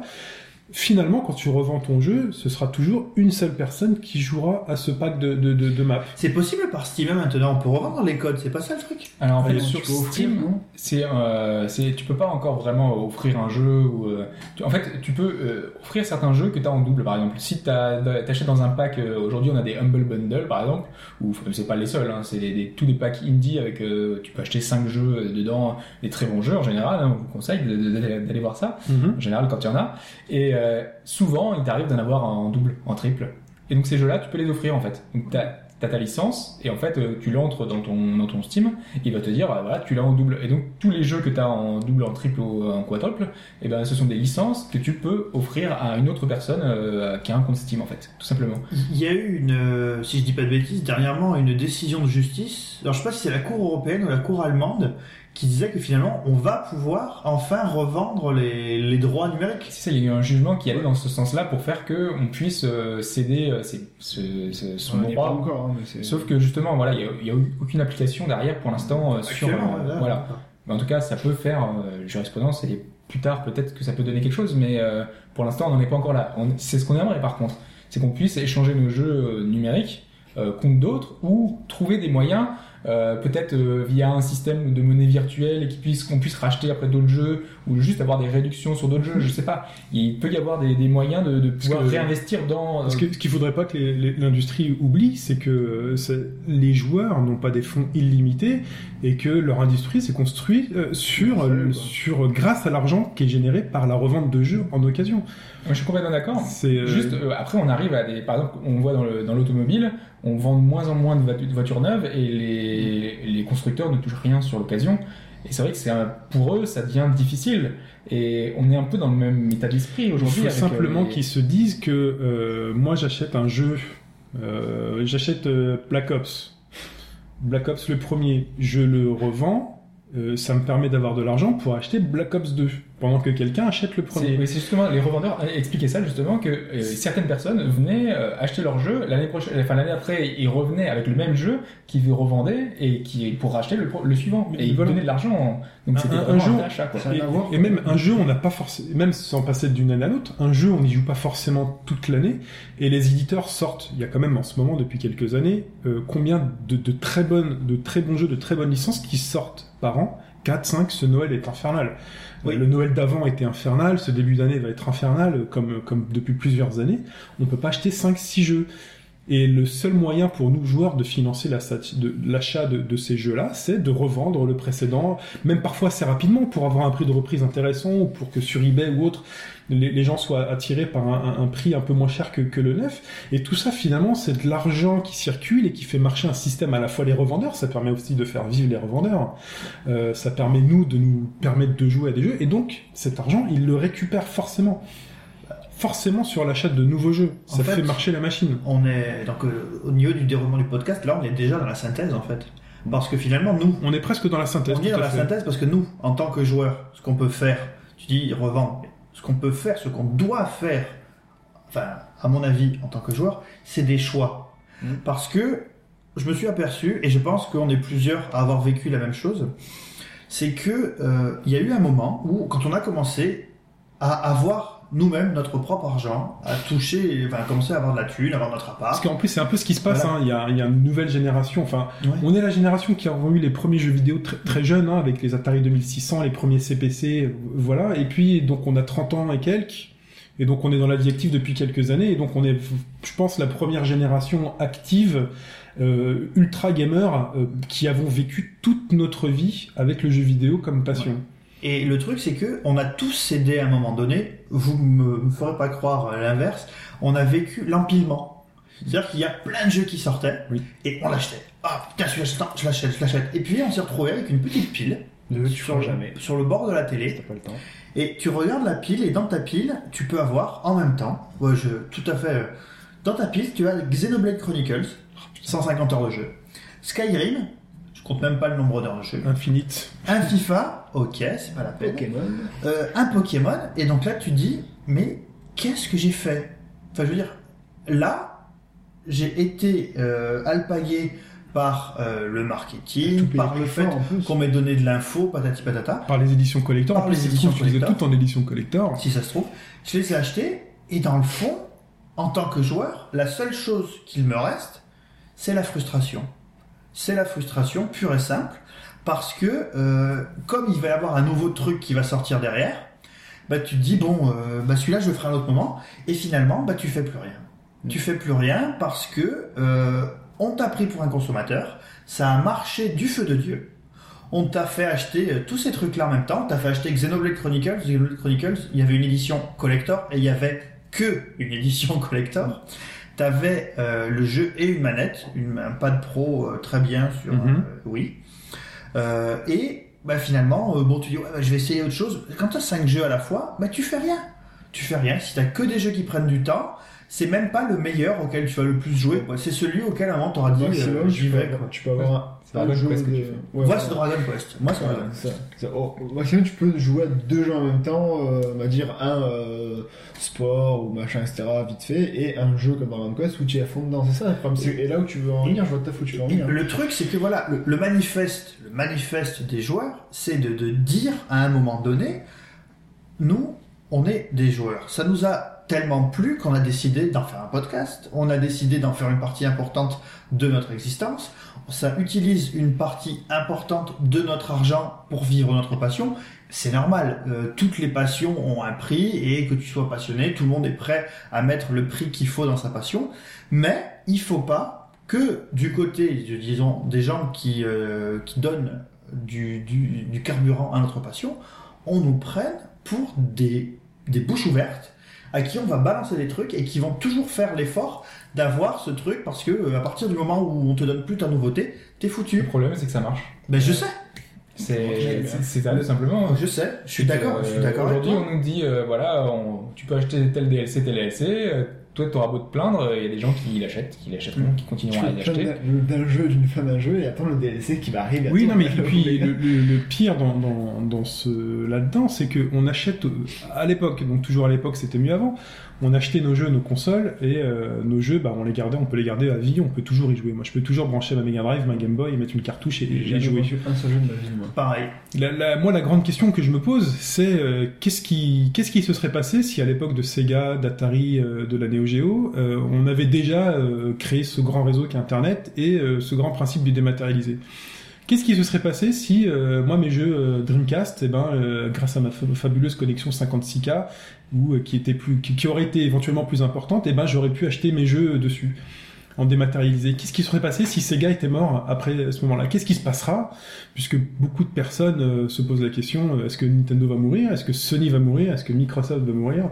Qu'est-ce qui se passera le jour où un de ces services s'arrêtera? Mes jeux que j'ai achetés en dématérialisé finalement ne, ne m'appartiennent pas et ne me permettent pas, moi en tant que joueur collectionneur, de m'assurer la pérennité de cette collection. Moi, c'est un des problèmes qui, qui est posé, qui me fait que je, pour Unlive, par exemple, j'ai pas voulu euh, débourser de l'argent Ouais. parce que je sais que c'est c'est pas forcément hyper tangible. Enfin, on sait que derrière il y aura peut-être des soucis, que c'est Et puis pas en live, finalement, en live, on nous retire absolument tout, même la console, tu n'as, tu, enfin, tu n'as plus rien, tu es simplement, tu te branches, Oui, là, Tu consommes. tu Matrix, tu te branches, Et tu C'est consommes. tu la payes, euh, où tu c'est, vois les, euh, les jeux intégrés dans les télés. Et et il y a quelque chose qui m'embête, on en parlait euh, sur le forum il y a quelques jours, hein, parce que je je viens de réaliser, donc je- j'ai acheté une 3DS XL, j'ai acheté deux jeux en dématérialisé, parce que deux jeux que je vais avoir dans ma console pour les- mes grands moments de solitude, Picross et euh, Pool Blocks, deux, deux casse-têtes. Euh, j'ai crédité 20 euros sur mon compte, euh, coup de carte bleue, et euh, là j'ai posé la question, euh, mais finalement ces jeux, j'ai pas le souvenir d'avoir créé un compte Nintendo comme j'ai pu le faire sur le Sur Xbox Live. C'est-à-dire qu'en fait, j'ai encore moins d'assurance que sur le Xbox Live ou le PSN ou Steam ou autre sur le fait de pouvoir garder mes jeux et pouvoir y rejouer. Mes jeux téléchargés sur 3DS XL sont attachés à ma console. Si ma console tombe en panne, si elle tombe dans l'eau, si voilà, ma fille la casse, c'est qu'est-ce que j'ai perdu, j'ai perdu mes jeux. Bah, J'ai perdu mes, mes- mon reliquat de 20 euros qui, qui va rester et finalement c'est quelque chose. euh, voilà, je suis content, j'ai mon jeu, mais moi c'est quelque chose qui m'embête derrière. C'est pour ça qu'à l'époque, on avait quelque chose de rassurant, c'est que par exemple, quand on achetait un, un jeu, un jeu Game Boy, et aujourd'hui, on a notre Game Boy, on a notre, notre jeu, on le mettait, on, on l'achetait, on avait un beau, un beau packaging, on avait, un, on avait quelque chose de, de, de bien, de, de simple, on mettait son jeu dans sa console, on y jouait, et aujourd'hui, on peut ressortir sa console, on À peut ressortir son jeu à l'identique Oui. et refaire exactement la À même partir chose. du moment où on y a pris soin, qu'on l'a conservé, qu'on l'a Ouais, pas, ouais. voilà, qu'on n'a à pas fait. tapé dessus, euh, même si ma Game Boy se casse, je sais que je peux éventuellement trouver une autre Game Boy, le jeu sera toujours là. Mm. Mais moi, ma 3DS XL, si elle se pète, je, je C'est un peu le même cas sur, les, sur le PlayStation Network quand tu achètes un jeu sur le PSN Plus, euh, où tu, le- tu as un jeu C'est gratuit. de la location. euh, C'est de la location, mais c'est loues, affiché, c'est Oui, affiché comme ça tel quel. Mais c'est. en gros, si tu, si, tu, si tu veux plus payer 50 euros par an, bah, le jeu, tu l'as plus. Oui, mais le jour où tu veux y rejouer, tu sais juste qu'il te suffit de repayer euh, un, an. euh, voilà, tant, tant que le PSN existe. Non mais tant que le PSN existe et c'est voilà moi c'est ma grande crainte euh, voilà le- ce grand Eldorado qui s'ouvre à nous du dématérialisé à outrance euh, jusqu'à Après- streamer ton image vidéo on aura même, bientôt plus besoin d'acheter une télé tu ne, tu ne posséderas plus rien euh, Ce sera moi, euh, directement dans ta colonne vertébrale. Non, mais- Existence. on sait très bien qu'il y a les lunettes qui arrivent hein. on pourra très bien avoir une télé en location tel comme les téléphones portables qu'on a hein, que tu payes sur plusieurs euh, Ce que tu peux te dire à propos de la de ce que tu dis sur euh, sur la 3DS, c'est que si tu fais attention, normalement, bon, si je après, fais attention tu, elle va pas se casser tu risques rien. mais Tu si risques- je change de, cons- de version de console bah, tu peux transférer Là, tu peux transférer. Ça, y a pas de souci. Tu transfères de console à console. Donc, tu peux faire attention. Avec le démat type euh, PSN, si le, même si tu as encore la console, mais que le système s'arrête, Et ça, on l'a vu. Hein. Euh, la- la moi, mon, mon souvenir le, le plus lointain qui revient sur ce genre d'anecdote-là, sur console, c'est Metal Gear Solid euh, 3, où dedans, tu avais une partie online. ouais. Et un an après la sortie du jeu, donc faut dire que sur PlayStation 2, le online n'était pas très... euh, C'est un peu compliqué. hein. c'était un peu compliqué, il fallait acheter du modem, euh, puis voilà, c'était pas, c'était pas la mode des, des- des- des consoles connectées outrance, pourtant la Dreamcast avait ouvert la voie à l'époque. Euh, un an après la sortie de Metal Gear Solid 3 avec cette partie online, euh, news qui tombe, euh, Kojima euh, Production annonce fermeture des serveurs dans deux mois, mais vraiment un an après la sortie du jeu, hein, on pourra refaire des recherches. Fermeture des serveurs, euh, bye bye, au revoir, vous ne pourrez plus jouer à cette partie du jeu. On vous a vendu du Metal Gear Online, mais c'est fini. Que... Voilà. Ouais, on a le, le même genre de choses, euh, mais qui avait une réponse justement sur PC avec Steam. On se disait justement, on achète des jeux, on achète des licences, et le jour où Steam n'existera plus, qu'est-ce qu'on fait? Mm. Euh, Mais c'est aussi la même la réponse, c'est que une fois qu'on avait téléchargé notre jeu, on l'avait physiquement sur notre disque dur, et donc à ce moment-là, eh ben en fait, on pouvait en faire des, des backups. Et euh, logiquement, ils avaient prévu de libérer euh, en fait les, les clés. Enfin, tu peux le récupérer et y jouer où tu veux, quand tu veux. D'accord, en même sur gros, le jour où Steam va mourir, il balance, c'est la fête du slip, Voilà. il balance tout à tout le monde et, Les euh, clés, c'est fini. quoi. et c'est fini. Voilà. Alors, le temps de le faire. Et euh, sauf que aujourd'hui, si on va sur un service comme OnLive, si on va sur des services où on a du, nos sauvegardes qui sont sur le cloud, euh, bah, typiquement, on n'a plus accès à ces données-là. Et si ces données-là ne sont plus accessibles, eh bah, du coup, on peut plus jouer. Voilà, Ouais, tout simplement. Tout à fait. Donc c'est le genre de risque euh, auquel on tend aujourd'hui. On a toujours des possibilités de mettre nos sauvegardes sur clé USB. Enfin, c'est le genre de système sur lequel, euh, enfin, Sur PS3, Ok. t'en as qui sont protégés quand même, de clés C'est de vrai sauvegarde. Ah ouais, donc Ouais. tu peux pas être un mal. sur Xbox, normalement, tu peux le, tu peux le faire. Par exemple. Moi, j'ai mis toutes mes sauvegardes. euh, C'était il y a deux semaines. hein, j'ai pris euh, une demi-heure et j'ai basculé toutes mes sauvegardes sur le cloud. euh, Moi, je dans le cloud. La même chose voilà, Sur Xbox? Sur Xbox. Ah, Faut que je le fasse. Voilà, fais-le, fais-le. Je, te- je te conseille de le faire. En tête, d'un côté, on dit le fais pas, mais je te, voilà, les sauvegardes, c'est quand même assez important. On a-. On un petit peu quand même dérivé parce que Mais le, jour, online, euh, mais le jour où j'ai plus de. Mais non, mais enfin, on a dérivé, mais ça reste toujours dans notre optique de euh, consommateur versus joueur. oui, bien sûr. On veut rester, nous, on veut rester joueur, et on s'aperçoit que les nouveaux modes, euh, si tu veux rester joueur, c'est un choix à faire. Si tu te contentes de suivre les modes qui te sont donnés, tu es un consommateur. Tu Ouais, n'es pas un évidemment. Moi, pour moi, euh, euh, le, joueur, les, les éditeurs devraient nous, nous proposer une solution qui fait que ce soit comme si on s'adressait à, à un enfant de, de 4-5 ans. C'est que euh, il faut que quand il ouvre son, son jeu, il ait quelque chose qui, voilà, qui, qui soit attrayant, qui, qui lui donne envie. Il faut qu'une fois qu'il ait son jeu, ce soit suffisamment euh, euh, bien foutu pour qu'il ait juste à, à soit simple, ce soit, ce soit solide, et que quand il lance son jeu directement, il puisse y jouer sans qu'il y ait trop de choses. Quand tu dois créer un compte, quand tu dois faire plein de choses, c'est super compliqué, quoi. Et, et ça prend du temps. Et pour une personne, enfin voilà, c'est toutes ces choses qui font que ça prend du temps. Moi, je trouve que c'est extrêmement superflu. Et donc, euh, ça nous gâche énormément de notre plaisir de jeu. Notre euh, voilà, parce que le, le, le- jeu aujourd'hui, euh, ça a toujours été un plaisir. C'est l'avant, c'est un peu comme Noël. C'est l'attente du jeu. C'est avoir un donc euh, ça passe par plein de plein d'événements marquants. dans le jeu et toutes ces périodes-là, eh ben, on nous les gâche un peu avec plein de petites choses qu'on a vues tout le long de ce podcast et qui sont vraiment désagréables et qui font que, bah voilà, on- Il faut, euh, voilà, le, le jeu vidéo a beau devenir un loisir très grand public, on a toujours cette frange de joueurs qui aimons collectionner, qui aimons posséder, Et- et, on aimerait qu'on continue à penser à nous, euh, même de manière marginale, et à nous laisser cette possibilité, dans 20 ans, de pouvoir dire, Eh, regarde, j'ai une Xbox 360, regarde à quoi on jouait il y a 20 ans, euh, et non plus, voilà, se retrouver dans un monde tout numérique, tout dématérialisé, On finalement. a, euh, complètement difficile. hein, passer sous silence, c'est normal parce que ça pourrait faire euh, le, ça pourrait être un autre podcast entier. Oui. Les, euh, les collectionneurs bien hardcore, tu sais, Blister, Etamint, euh, machin, où euh, moi j'ai eu euh, cette période, puis bon, on a tous un peu nos grâles du jeu vidéo, des choses qu'on recherche. Ça, ça n'existe plus aujourd'hui. Hein. Je, je vois personne. euh, Enfin, dans 10 ans, je vois pas euh, Uncharted et Tamint euh, avec la pub. euh, pourquoi pas hein. Ah, non, je- C'est voilà. C'est vrai, le truc, c'est que, enfin voilà, Mais quand, je le sens mal, moi, ce truc. Quand, quand tu vois aujourd'hui euh, le prix absolument délirant, euh, soit de certains jeux euh, Neo Geo très rares, euh, qui donnent un compteur qui doit coûter, je crois, 11 000 euros, euh, il y a 5 ou 6 exemplaires qui coûtent 11 000 euros, quand tu vois le prix d'un Hobbs, d'un Final Fantasy VI Oui. sur Game Boy Ah, Advance, quelle horreur. Moi, je cherchais le jeu, je voulais juste y jouer et voilà. On me dit que pour euh, avoir rien qu'un FF6 GBA, il faut 60 euros. Voilà, c'est hallucinant. 60 euros minimum, donc c'est plus cher que Ah, quand il est 2000 sorti. euros, quoi. Ouais, Airbound. Euh, quand tu vois, bah alors après, euh, moi je, enfin, si je vous parle de la toute la frange PC Engine, on n'est pas sorti de l'auberge.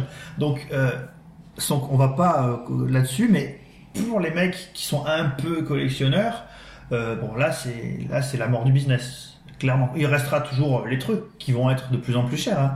mais euh, enfin voilà, un jeu, euh, on prend de journée, une journée qui, euh, voilà, euh, Hobbs on en a parlé la semaine dernière, je suis d'accord avec lui, pour moi c'est un des jeux de l'année, il n'y a pas de souci là-dessus.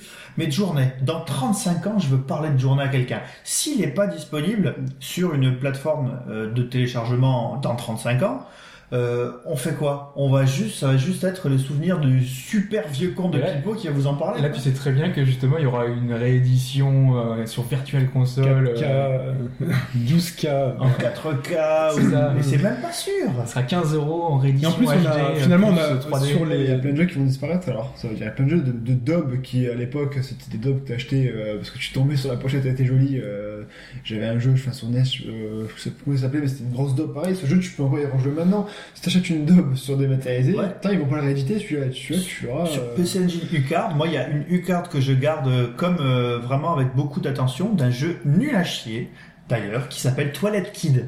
qui est un shoot 'em up où les bombes sont des gros étrons que vous balancez sur euh, sur des cacas qui vous attaquent, des trucs comme ça. Ce jeu est une daube infecte. C'est un mauvais shoot 'em up, Ouais. mais c'est tellement absurde que c'est génial. ouais. Et euh, si ce truc sort en dématérialisé, bah personne ne le ressortira.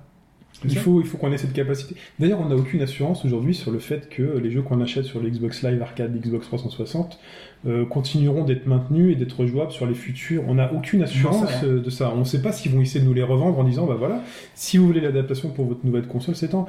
On a le souvenir, et là c'est un très beau manifeste de, de jeux vidéo et de joueurs sur Halo 2, euh, les joueurs online d'Halo 2 qui n'ont pas voulu quitter euh, les serveurs de jeux d'Halo 2 jusqu'à la dernière minute. Euh, Ils sont restés connectés jusqu'à se faire euh, finalement kickban euh, par, Microsoft. Mais, mais, mais, mais voilà, aujourd'hui, les gens qui veulent jouer à Halo 2, bon bah, en, en online, qui, qui avaient, qui voilà, qui s'étaient fait des communautés là-dessus, qui étaient très contents d'y jouer, alors que ça aurait pu persister. Ça aurait pu persister sur la Xbox 360. Qu'est-ce qui empêche? Aujourd'hui, la Xbox 360, elle fait très bien du online, les serveurs Microsoft fonctionnent très bien.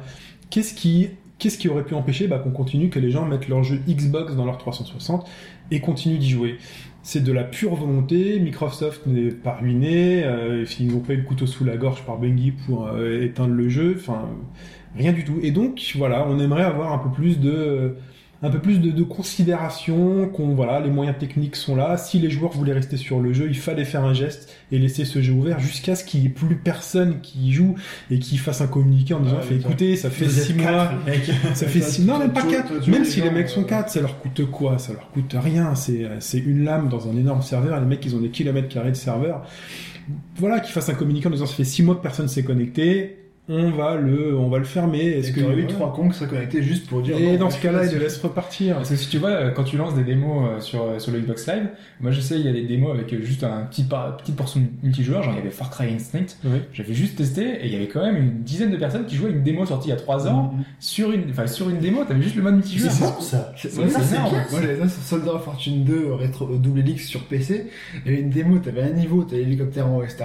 Et des gens, il y avait des parties de malades, on passait des journées dessus. C'était une démo avec un niveau. Et je- j'étais retourné genre un an et demi après.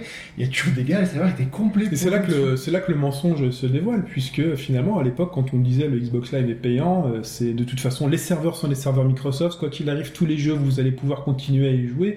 On se rend compte finalement que euh, ben, les serveurs de jeux euh, bah, de FIFA, bah, c'est pas les joueurs de serveurs de jeux Xbox, hein, c'est les serveurs de jeux Electronic Arts, et, euh, et qu'on est toujours à la merci donc des éditeurs, et que finalement, bah, le- la personne à qui on a fait confiance en fabricant de console, qui nous vend un service en disant euh, il sera maintenu, euh, voilà, vous êtes rentré dans le monde Xbox, euh, Jumpin et compagnie, et ben finalement, c'est un peu fait flouer. Puis même, Et voilà. moi je, je sais qu'à l'époque, les DLC ont- sont un peu venus grâce, à, enfin, grâce ou à cause de Microsoft. Oui.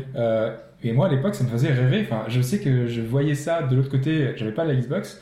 Euh, Je voyais les gens qui avaient en fait euh, des personnages en plus à télécharger, qui avaient des, des scénarios euh, en plus pour les jeux, et c'était gratuit. On te disait, euh, voilà ce qu'on va te proposer, c'est que C'est grâce gratuit, à ça, toujours été gratuit. t'as juste à télécharger un truc, tu gratuitement, t'as du contenu en plus quoi, tout le temps, super ouais, souvent. On va t'entretenir ton jeu, il sera pas mort au bout de trois mois quand tu l'auras fini. Mais un ça peu, faisait rêver ça. mais finalement, Oui, gra- oui Et aujourd'hui, malheureusement, euh, vois Voilà. Mais après, si on revient sur quelque chose de récent, c'est un peu ce que promet Halo 4, Mm. en disant achetez notre jeu, vous allez en avoir je euh, pense qu'ils vont pour euh, Non, plusieurs- sûr, ça sûr, il y a deux semaines que ça commence. Re- regardez, qu'est-ce qui fait que le plus vieux jeu online Et actuellement. on, et on va conclure juste Ouais, on après va ça. ouais, voilà, c'est Ultima Ultima Online. Online. Et qu'est-ce qui fait qu'Ultima Online continue C'est les joueurs. Euh. Les joueurs. Point. Voilà. Voilà. Très bien. Bon, bah, on espère que le message est passé et surtout c'est un débat ouvert. Euh, voilà, beaucoup font des manifestes en ce moment. Hein. Et ben nous on fait le nôtre. Euh, on fait notre manifeste de joueurs. On veut que nos De joueurs blasés de merde. voilà, on veut que ça reste, euh, on, on veut que ça reste comme on l'a connu. On veut pas que ça continue à se dégrader dans ce sens-là. On veut, on- voilà, on- un, un petit effort au moins, un, Voilà. un effort pour penser à ceux qui, qui grâce aux joueurs, grâce à qui les grands groupes sont là maintenant. Voilà, le message est passé. Surtout, n'hésitez pas à partager vos souvenirs, vos problèmes, vos plaintes sur le forum. Euh, il est là pour ça, sur Voilà. rebagauche-droite.fr. On est là pour râler pour une fois. On est là pour râler. Je suis content. on aime le jeu vidéo dans ce qu'il a de meilleur. Euh, dans le fond, on aime le jeu vidéo. Tout- tous les jeux dont on a parlé sont d'excellents jeux, hein, généralement. euh, et Même contre, Toilette Kid. même Toilet Kid. Mais voilà, ce qui nous déplaît, c'est la forme. Euh, on n'aime pas, l'enrobage, on n'aime pas les entraves, euh, on n'aime pas les, autoroutes sur lesquelles on nous place. Et euh, voilà. Donc on, on- le dit, on l'a dit pendant 1h30, 40 à peu près. Et de toute façon, on se retrouve la semaine prochaine, cette fois-ci pour parler d'actu, de fond. Il s'est passé beaucoup de choses. Euh, il va s'en passer beaucoup d'autres. Il s'est passé Dragon Quest 7. Faudrait que je la place. Et donc on en reparle messieurs la semaine prochaine pour le podcast au session 19. Euh, et donc à la semaine prochaine, merci à tous. Ciao. Merci tout le monde. Salut. Bonne journée, ciao.